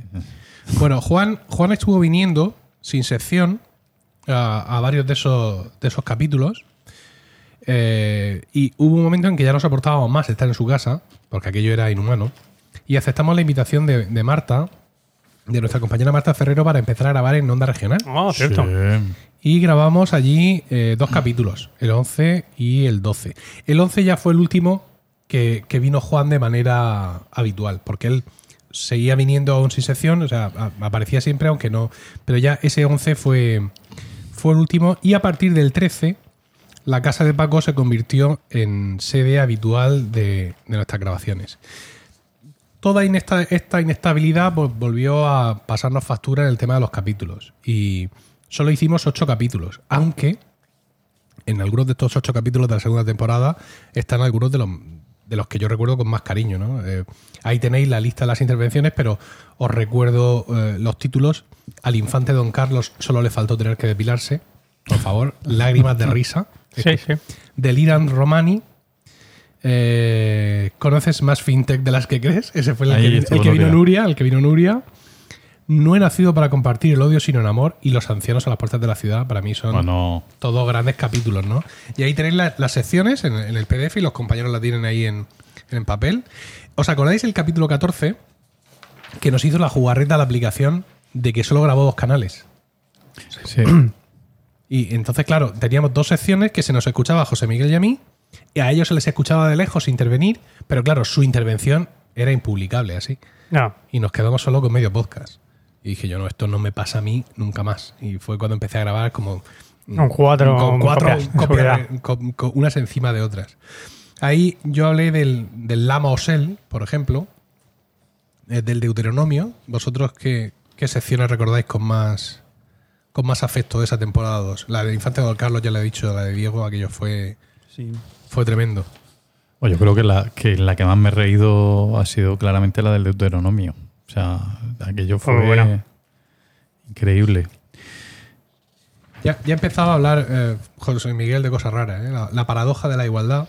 Pues esa ha sido probablemente el- eh, la intervención que más me he preparado en la historia de, de los romanos. Pues, Sí, aquello de que era de- eh, no sé si os acordáis de qué iba, de que el, el- que pese a lo que dice la paradoja de la igualdad es que pese a, mm, eh, educar a los niños y a las niñas en igualdad de condiciones sin el rosa y sin el azul, al final las niñas tienden más a los a los eh, trabajos, a los oficios que, quieren- que necesitan más más empatía y los niños no. Y yo rebatía eso. Bueno, eh, aquí hablamos, eh, si hablamos un poco de audiencias, el capítulo de Infancia de Don Carlos tiene 7.200, pero el primero de 2017, por lo que sea, solo tiene 3.000 y pico oyentes. ¿2017 qué temporada es? Esta, estoy hablando de esta. Estoy en la segunda temporada. El primero de 2017 me parece que es el, el 14. O algo así, no lo sé. Bueno, y algunos llegan a 4.000 oyentes. Tercera temporada, tan solo 7 capítulos. Amigos, la tercera temporada del año 2017-2018. Eh, tenemos buenos capítulos. Impidiendo orgías, por favor. Ah, el capítulo en el que Paco cuenta el- el- los viajes de estudios. ¿Pero Eso. ¿Dónde está? Estoy en ¿Qué, la- qué es el Capítulo Temporada- 18. Capítulo temporada de temporada, de temporada Ah, viajes de estudios, Sí, sí. sí, sí. sí. Impidiendo Ah, qué- orgías. Impidiendo orgías. Eh, qué, qué cosa más tremenda. Y tuvimos dos capítulos especiales seguidos. Uno que fue un directo en la JPOT de Alicante, al que faltó Paco. Ujú. Y luego el siguiente que fue un capítulo centrado en Toledo. El Tol- Toledo, claro. Ahí teníamos eh, escuchas de esos tres capítulos que he dicho, el de Impidiendo Orgías, el de Alicante y el de Toledo, 4.000, 3.000, 4.000. Pero el capítulo Todos los hombres eh, quieren, ¿cómo era aquello? Todos los hombres desean aprender. El de Aristóteles, sí. Eh, Era, sí, el de las mantras educativos, el capítulo 24, Sí. ese llega hasta las 8.000 escuchas. Hay que poner educativo y hay que poner esas cosas. Que es cuando tú hablas de Abelardo y Eloísa, Diego. Sí. Y yo hablo del papel de Ciudadanos en la moción de censura. Que era aquello cuando. cuando La moción de censura contra Rajoy. contra Rajoy, sí, cuando este el. Ya se nos acumula la moción de censura. Sí, ¿cómo se llama el de Ciudadanos, Dios mío? Oh, que Rivera, Albert. Rivera. Cuando Rivera ya se veía presidente y de pronto presenta la otra moción de censura y es en plan, pero. ¿Cómo? ¿Cómo? Espera, un momento. De Lenda Cartago, si soy yo el que. ¿No? ¿Qué parte el bacalao? Fue una Sí. cosa así. Ay, madre mía. Bueno, pues siete capítulos solo. Es decir, ahí. Año- A punto de echar la, la, la persiana otra vez. No, otra vez, sí. Pero no. Seguimos. Cuarta temporada. ¿No? Una temporada que ya podemos considerar como, como más normal, por así decirlo, ¿no? Eh, aunque acabó en falso, también hay que decirlo, porque un mal cruce de agendas hizo que el capítulo último por poco me quedo solo. Si no hubiera sido porque vino Juan. Que, que además vosotros no lo sabíais que venía. No, no, no. Él venía por sorpresa. Y entonces cuando llegó él, Sí, lo sabíamos. y me encontró allí solo, a mí. Entonces eh, yo hablaba del IVA, quizá por eso no vinisteis. Porque Ya. sabíais que iba a soltar unas chapas las nosotros, mías. Yo no voy. Y, y él habló de los Monopoly. Porque no sé si escuchasteis aquel capítulo, Sí, sí, sí. pero Sí, Juan sí, es claro. un coleccionista de Monopolies. O sea, yo mm, he escuchado un poco y mm, yo le decía, ¿pero estás hablando en serio? ¿Pero todo esto es verdad que me estás contando? Pero si yo estoy en tus, en tus habitaciones, yo nunca he visto un Monopoly, nunca he visto un Monopoly cerca de ti. Pero sí, sí, sí, era un coleccionista de, de Monopoly. No sé si habrá seguido coleccionando Monopolies. Pues mira, ahora lo tiene difícil, ¿eh? Porque madre mía, están sacando Monopoly. Aparte de temáticos, Monopoly con cambios de reglas. Nosotros tenemos últimamente, que le gusta mucho a mi hijo Miguel, el Monopoly tramposo. Ah, sí, yo, aquí he jugado yo con mi sobrino. Y Es sí, divertido. Pero se cogen los zagales, se cogen unas. O sea, tienes que dejarles Se que hagan pican, las ¿no? trampas ellos. Tú no puedes hacer trampa porque si no se Se indignan. pican ya, claro. Ah. Está gracioso. Eso mi hijo pequeño no, no podría jugar. No podría, ¿no? Nunca. Eh, mi- mi hijo Picao total. Ah, mi hijo Emilio es el autor de una gran frase, está, está jugando a no sé qué, y de pronto se pone a llorar, se enfada muchísimo, y dice Isabel, eh, claro, Isabel es mayor que Emilio, tiene dos años y medio más que Emilio, y una de sus especialidades es hacerlo reventar, ¿no? O sea, desesperarlo hasta que el otro explote en mil pedazos, y, y como Emilio es más nervioso, pues sus estallidos son más frecuentes. Y dice, es que Emilio no sabe perder. Dice ella, para, para, para terminar de machacarlo. Y dice él llorando, sí sé perder, lo que tengo que hacer es aprender a ganar. Ah, qué bueno. Pobrecito. Bueno, eh, temporada 4. A ver, yo estoy mirando aquí eh, mis propias secciones. Eh, hablé de Tino y de Parchís, ¿Verdad? esto es muy celebrado. Mm. También hablé de Mark Hamill, porque era, era un pequeño ciclo mío de gente que, de gente que ha tenido accidentes. Ah, sí, porque Tino perdió un brazo, Mark Hamill perdió la cara entera sí. y todo tipo de cosas. Y eh, en cuanto a cosas muy aburridas, el proceso urbanístico, el capítulo 29, que lo grabamos en tu casa, José. Ah, es el, cierto. el único capítulo que hemos grabado en tu casa. Y me gustó mucho a mí, porque me gusta mucho Ladybug. Ah, fue muy divertido. Ladybug, sí. ¿Y los vuestros qué os parecen? A ver, ¿con, con qué, qué recordáis de esa temporada 4 con más cariño? Pues yo el cine de mi pueblo. Sí, sí, mucho. muy bueno, ese mismo, en casa de, de- de José Miguel, el capítulo 29. ¿Sois lentos leyendo? No, Yo creo que lo que estoy viendo es que mi, mi temporada 4 fue un desastre. ¿Por qué? Fallé Fa- fa- dos, tres veces. que te cambiaste tres Sí. o cuatro veces de empresa. Sí, es verdad. Miguel. Eso es cierto. Fallé tres veces y, y una de ellas sin prepararme la sección. Y una de ellas sí, pero explicaste Lo de las mudanzas. por qué no habías podido preparar tu sección. Mm, el cambio de yo tampoco me había, me había propuesto preparar mi sección y entonces expliqué lo que iba a hacer en Navidades. O sea, al final tú, tú fuiste más, más ágil en ese, en ese capítulo. Y pone aquí, es que no, no, no me lo he podido escuchar, Tico Brahe. ¿Quién es Tico Brahe? No me acuerdo de aquello. Ese era un, un astrónomo. un astrónomo. Un astrónomo Ah, checo. mm, Vale, del vale. siglo XVII. por. Sí, el que se murió Sí, de. 17, Según la leyenda, se murió por, por no hacer, por no hacer pis. para no hacer pis, sí. Aguantarse el pis demasiado. Y fíjate que has hablado dos veces de la formación del gobierno. Fíjate. La primera en la primera temporada, capítulo 4. Y luego otra vez en la temporada cuarta hablaste otra vez de la formación de- del gobierno. Es un tema que nos preocupa. Sí. Que el gobierno se formen correctamente. Claro, lo que tiene. Bueno, Paco, tú algo que Yo de me temporada? quedo, hombre, el capítulo 28 mm, para mí fue muy especial, hablé de la Ilíada, Sí. y, pero con el que me lo pasé genial fue con el de los himnos. Ahí me lo pasé pipa. Sí. Tu reacción a los himnos. Es que me encanta. Bueno, que por cierto, el himno de la UEFA, no sé si le prestasteis algo de atención ayer al himno de la UEFA. no. Ni los jugadores ni nadie. O sea, pusieron, atención, está sonando el himno de la UEFA. Estaban los jugadores calentando, el público ahí tomando cerveza. Un desastre. ¿Y cómo es el himno de la UEFA? Dinero, dinero, dinero. Es en plan heavy, así, Sí. tal. Bueno, más o menos la media de, de escuchas en esta cuarta temporada, ya con nueve capítulos, es de unos 4.500 escuchas. ¿Vale? Aunque no hacemos esto por las escuchas, pero No, bueno, es, eh, es interesante saber. Quinta temporada, 2019-2020. Nace con muy buen ánimo de mantener calidad y cantidad de capítulos, pero la cosa se trunca por no sé qué qué pasó, que no podíamos salir de la casa. Eh, hay que recordar aquí el, eh, el capítulo que hicimos el 28 de diciembre, que se llama Inocente, Inocente. Mm. Es el que el capítulo 37, que lo hicimos en directo. No recuerdo bien por qué lo, lo hicimos en directo. En, o sea, Pues como parte de la inocentada. sí, pues no sé. Como en directo. Ah, sí, vale. sí, que lo retransmitimos en directo. Y se trataba de que los oyentes eh, averiguaran cuál de nuestras secciones eran ciertas y cuáles eran falsas. Por eso pone José Miguel tres historias. Hmm. Porque él buscó tres historias cortas y las contó y que decía que no sé si al menos una era falsa o algo así, que es lo que nos proponías. Sí, algo así, no me acuerdo bien. Aquí tenemos En unos... realidad eran las tres falsas. Ah, sí, que una, una era falsa. Que una de las afirmaciones era falsa. Y al final las tres historias eran falsas. Lo que era falso era la afirmación de que una era falsa. Dios mío. Mr. Paradoja. Bueno, el 22 de febrero hicimos uno de los capítulos más celebrados, Game of Atridas, Hombre, y eh, que fue el último que hicimos presencial antes del confinamiento. Y el 27 de abril decidimos que solo nos faltaba, aparte de estar encerrados, el no poder grabar entre nosotros, y empezamos a grabar en remoto.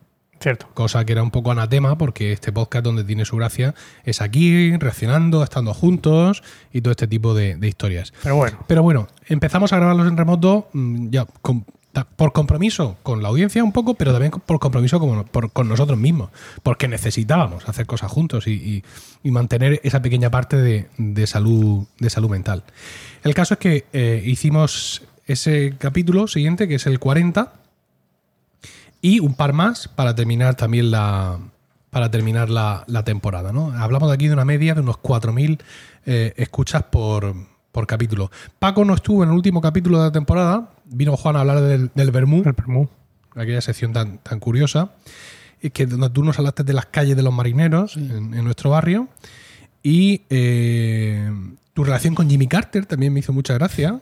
y el capítulo de, de 1982 de Paco. Y otro, no parecido, pero más o menos de la misma temática, Paco. El capítulo 40, Saber despedirse.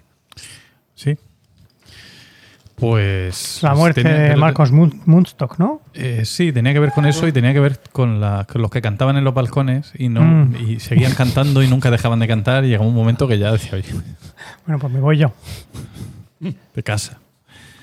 Bueno, otro capítulo eh, tristemente alabado y tristemente célebre es el 36, porque la sección de, de Diego, evidentemente, hablándonos de su propia experiencia Mm. personal con el bullying, pues no dejó a nadie eh, indiferente. Lo Y- siento por mi parte. Y no, no lo sentimos nosotros. Y ha sido, pues, eso, un capítulo muy, muy comentado, con, con muchísimos comentarios, evidentemente, sobre, sobre todo eso. Y también presidentes españoles asesinados, Diego. Cinco. Un montón. Un chingo. Y ya empezaba José Miguel ya a reírse de la gente. Ah, sí. Grandes errores de la historia, grandes errores de la naturaleza y inventos desastrosos. Grandes errores de los héroes. Sí. Todo muy mal.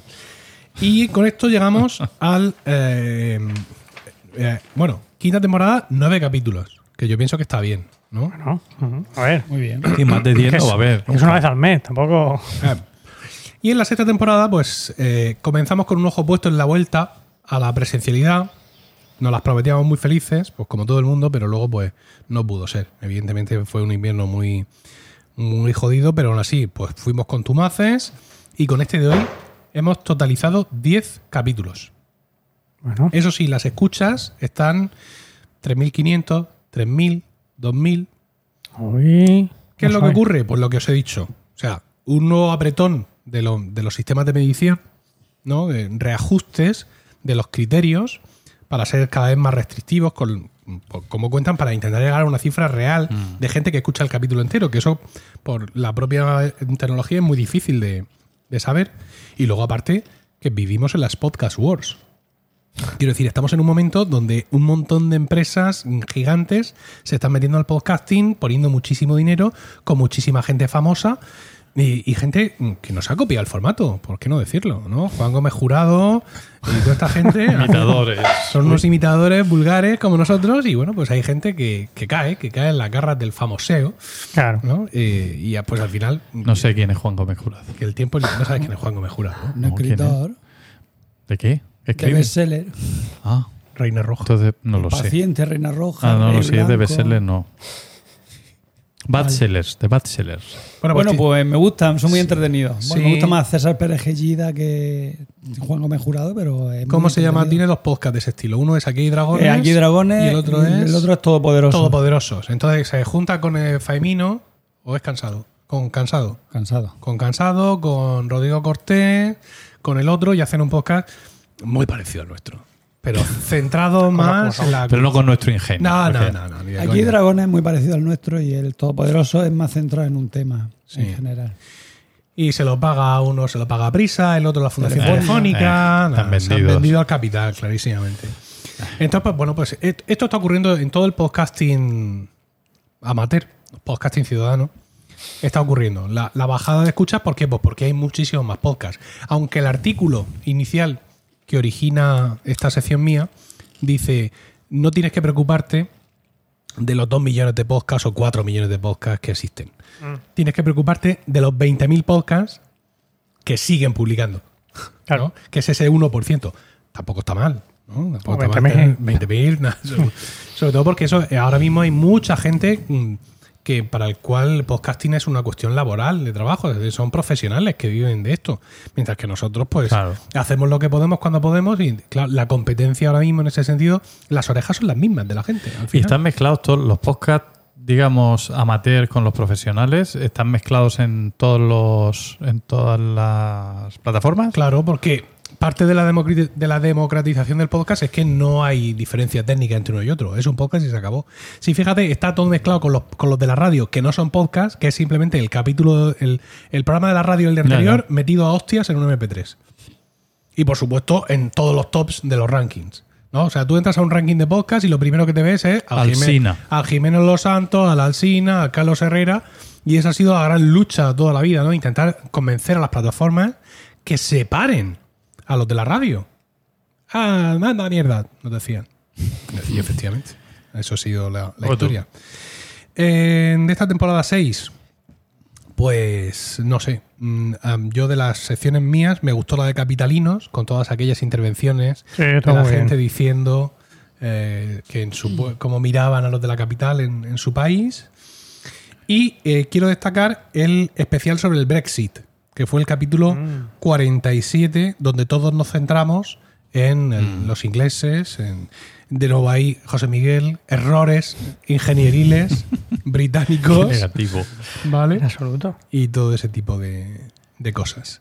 Yo no sé de qué hablé en transgufas, como pone ahí en Grecia. Ahora no me acuerdo. Transfugas. Ya, ya, pero que no sé de qué hablé. Me acuerdo. ¿De Transfugas qué en era? la antigua Grecia. Ah, en la Traidores, antigua de- de Grecia. traidores, Ah, traidores en general. vale. Como es en Grecia y yo me pienso que es en la Grecia moderna. Ah. No, no. Eh. Y una pregunta. Bueno, no, en fin, no hemos terminado de comentar la temporada, pero tú esto lo, normalmente lo vas haciendo, o sea, que no te has puesto a, a preparar este, este- Por supuesto que sí. Te has puesto... Sí. Joder.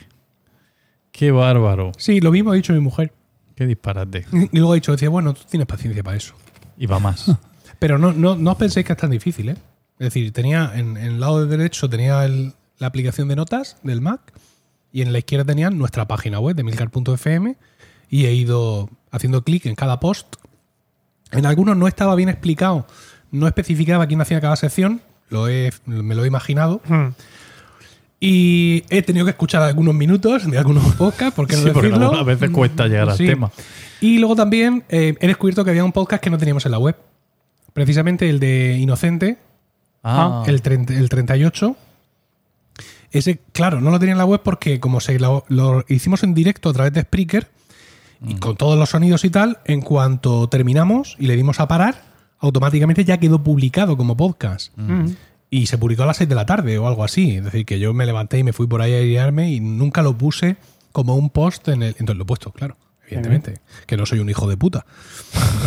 Está todo ordenadito, todo en su sitio, todo bien puesto, porque si no se me va. se me va el chip o lo que sea. Sí, sí, lo he hecho. y No, no, no. No ha sido. Además, ha, estado muy chulo el. me he tenido, algo he dicho en el transcurso del programa de hoy, porque claro, yo hoy he llegado con un conocimiento omnímodo. Claro. Anoche hice dos Has temporadas ahí. y esta mañana, cuando me he levantado a las siete y media, gracias a mi hijo Emilio y a mi hijo Miguel, y un par de certeras patadas que me ha dado en la cabeza, eh, he hecho el resto. Entonces, claro, ahora mismo todo está en los romanos lo tengo en la cabeza. Y bien. Nada, muy, muy interesante ver las cosas de las que hemos hablado y sobre todo mm, creo que esto es un documento que nos puede ser de ayuda eh, eventualmente para no, claro. Para repetir. para no repetirnos, ¿no? Porque a veces piensa uno, por ejemplo, yo he estado a punto esta temporada varias veces de hablar de los juguetes de mierda. que es algo de lo que ya hablé en esta misma temporada, Sí, o sea, sí, al sí. principio. Y ¿no? cuando Diego ha dicho que no sé qué tema lo trató José Miguel y lo había tratado yo, Diego, pues si hubieras tenido Sí, este material. claro. Claro. Claro. Luego, por ejemplo, veo Suspiros de España. los, tosta- los tostones que os he dado. Cuando hablé del proceso urbanístico, por ejemplo, cuando he hablado de la hora, cuando he hablado del IVA. El IVA. Entonces, Mm. estoy- tengo que ver las cosas así muy aburridas que me quedan por hablar para ir ubicándolas en distintas temporadas. Puedes repetirlas porque así doblas el aburrimiento. Es una es cosa- verdad, es verdad. Y luego la del IVA no la escuchaste. Sí, sí, la escuché. No, sí. estoy seguro que la saltasteis. que no, no. saltasteis directamente a la de Aquí Monopoly. también hay un Juni Dabache del capítulo 42. Eso no es ya, de- ya, eso ya, es del aburrido. apunta, apunta. Sí, Eso sí, no es de la parte aburrida. No. Es apasionante. Eso es muy interesante que aprendáis a manejar vuestras Y- finanzas. es verdad, está aquí. Soy muy Madre tontos. Vale, que son seis años, ¿eh? Sí. Jolín. Y, y bueno, un poco también la conclusión es que, que, esto no se regala. Es decir, el ir contando lo que pasó y nos mudamos y este y aquel vino y entonces grabamos aquí, grabamos allá, podríamos extendernos muchísimo más. Es decir, podríamos estar realmente dos horas tirando de memoria para acordarnos de todas las cosas que nos han... Mm, Entonces, ay, solo siete capítulos, ay, solo ocho capítulos. Perdón, perdón, ¿cómo? El, que yo me queje o que nosotros podamos pensar, ay, esta temporada estuvimos flojos, solo siete capítulos, cuando muchas veces siete capítulos no, cinco, cuatro, es todo lo que consiguen la mayoría de los podcasts. Ah, Sí, José Miguel. Sí, Somos, sí. somos la élite. somos. No lo dudes ni un segundo. Bravo, bravo. ¿Algo Muy más? ¿Qué queréis comentar? Despediros de los oyentes hasta septiembre. ¿eh? Ah, sí, Pues sí. nada, que no teníamos ninguno 50 años y, y ya estamos a Yo punto sí, yo de sí tenía. cuando empezamos. Ah, bueno, eso sí. Estamos a punto ya de caramelo. Y lo que dije de los coches eléctricos en mi segunda intervención. Total. clavado. Profético. clavado, ¿eh? Sí, sí, sí. El- aquí pone, pone el coche eléctrico, en coches eléctricos. Pero el título completo, además que Paco empezó así su intervención, decía, voy a explicaros por qué vuestro próximo coche va a ser un coche eléctrico. Y dijo él, el mío no. y tuvo razón. Es cierto. Sí, sí. Estuve a punto, pero dije, no puedo incumplir bueno, yo claro, mismo mi propia. Porque aunque hoy eh, nos hemos desplazado aquí en dos coches eléctricos, el de José Miguel y el de Paco, que es un, Híbrido. un híbrido, pero un híbrido de verdad. Enchufable. No, un híbrido de verdad, no un híbrido de mierda. Ah, vale. ¿Vale? Todo se ha dicho. Pero ese no fue el siguiente compre, el coche No. que se compró. Un Peugeot 307 con, Sí. de, de gasolina, además. Que ya se había comprado antes, además. Pero un híbrido de verdad tampoco es un coche eléctrico. Lo ¿Eh? siento. Un híbrido de verdad tampoco es un coche eléctrico. Tiene lo peor de dos mundos. Exacto. Sí. Pero bueno, no pasa nada. Bueno, Como primer paso llegaremos. Bueno. Pues ¿Estamos? Sí. Muy bien. Pues con esto hemos llegado al final de este quincuagésimo segundo capítulo que esperamos hayáis encontrado gratificante y divertido. Gracias por el tiempo que habéis dedicado a escucharnos. Esperamos vuestros comentarios en emilcar.fm barra romanos locos, donde también encontraréis otras formas de contactar con nosotros. Mientras llega nuestro siguiente capítulo, seguramente en septiembre, recibid todos un saludo y recordad que ante cualquier adversidad de la vida, lo mejor es tomarse un segundo para respirar profundamente y decir... ¡Están locos estos romanos! Thank you.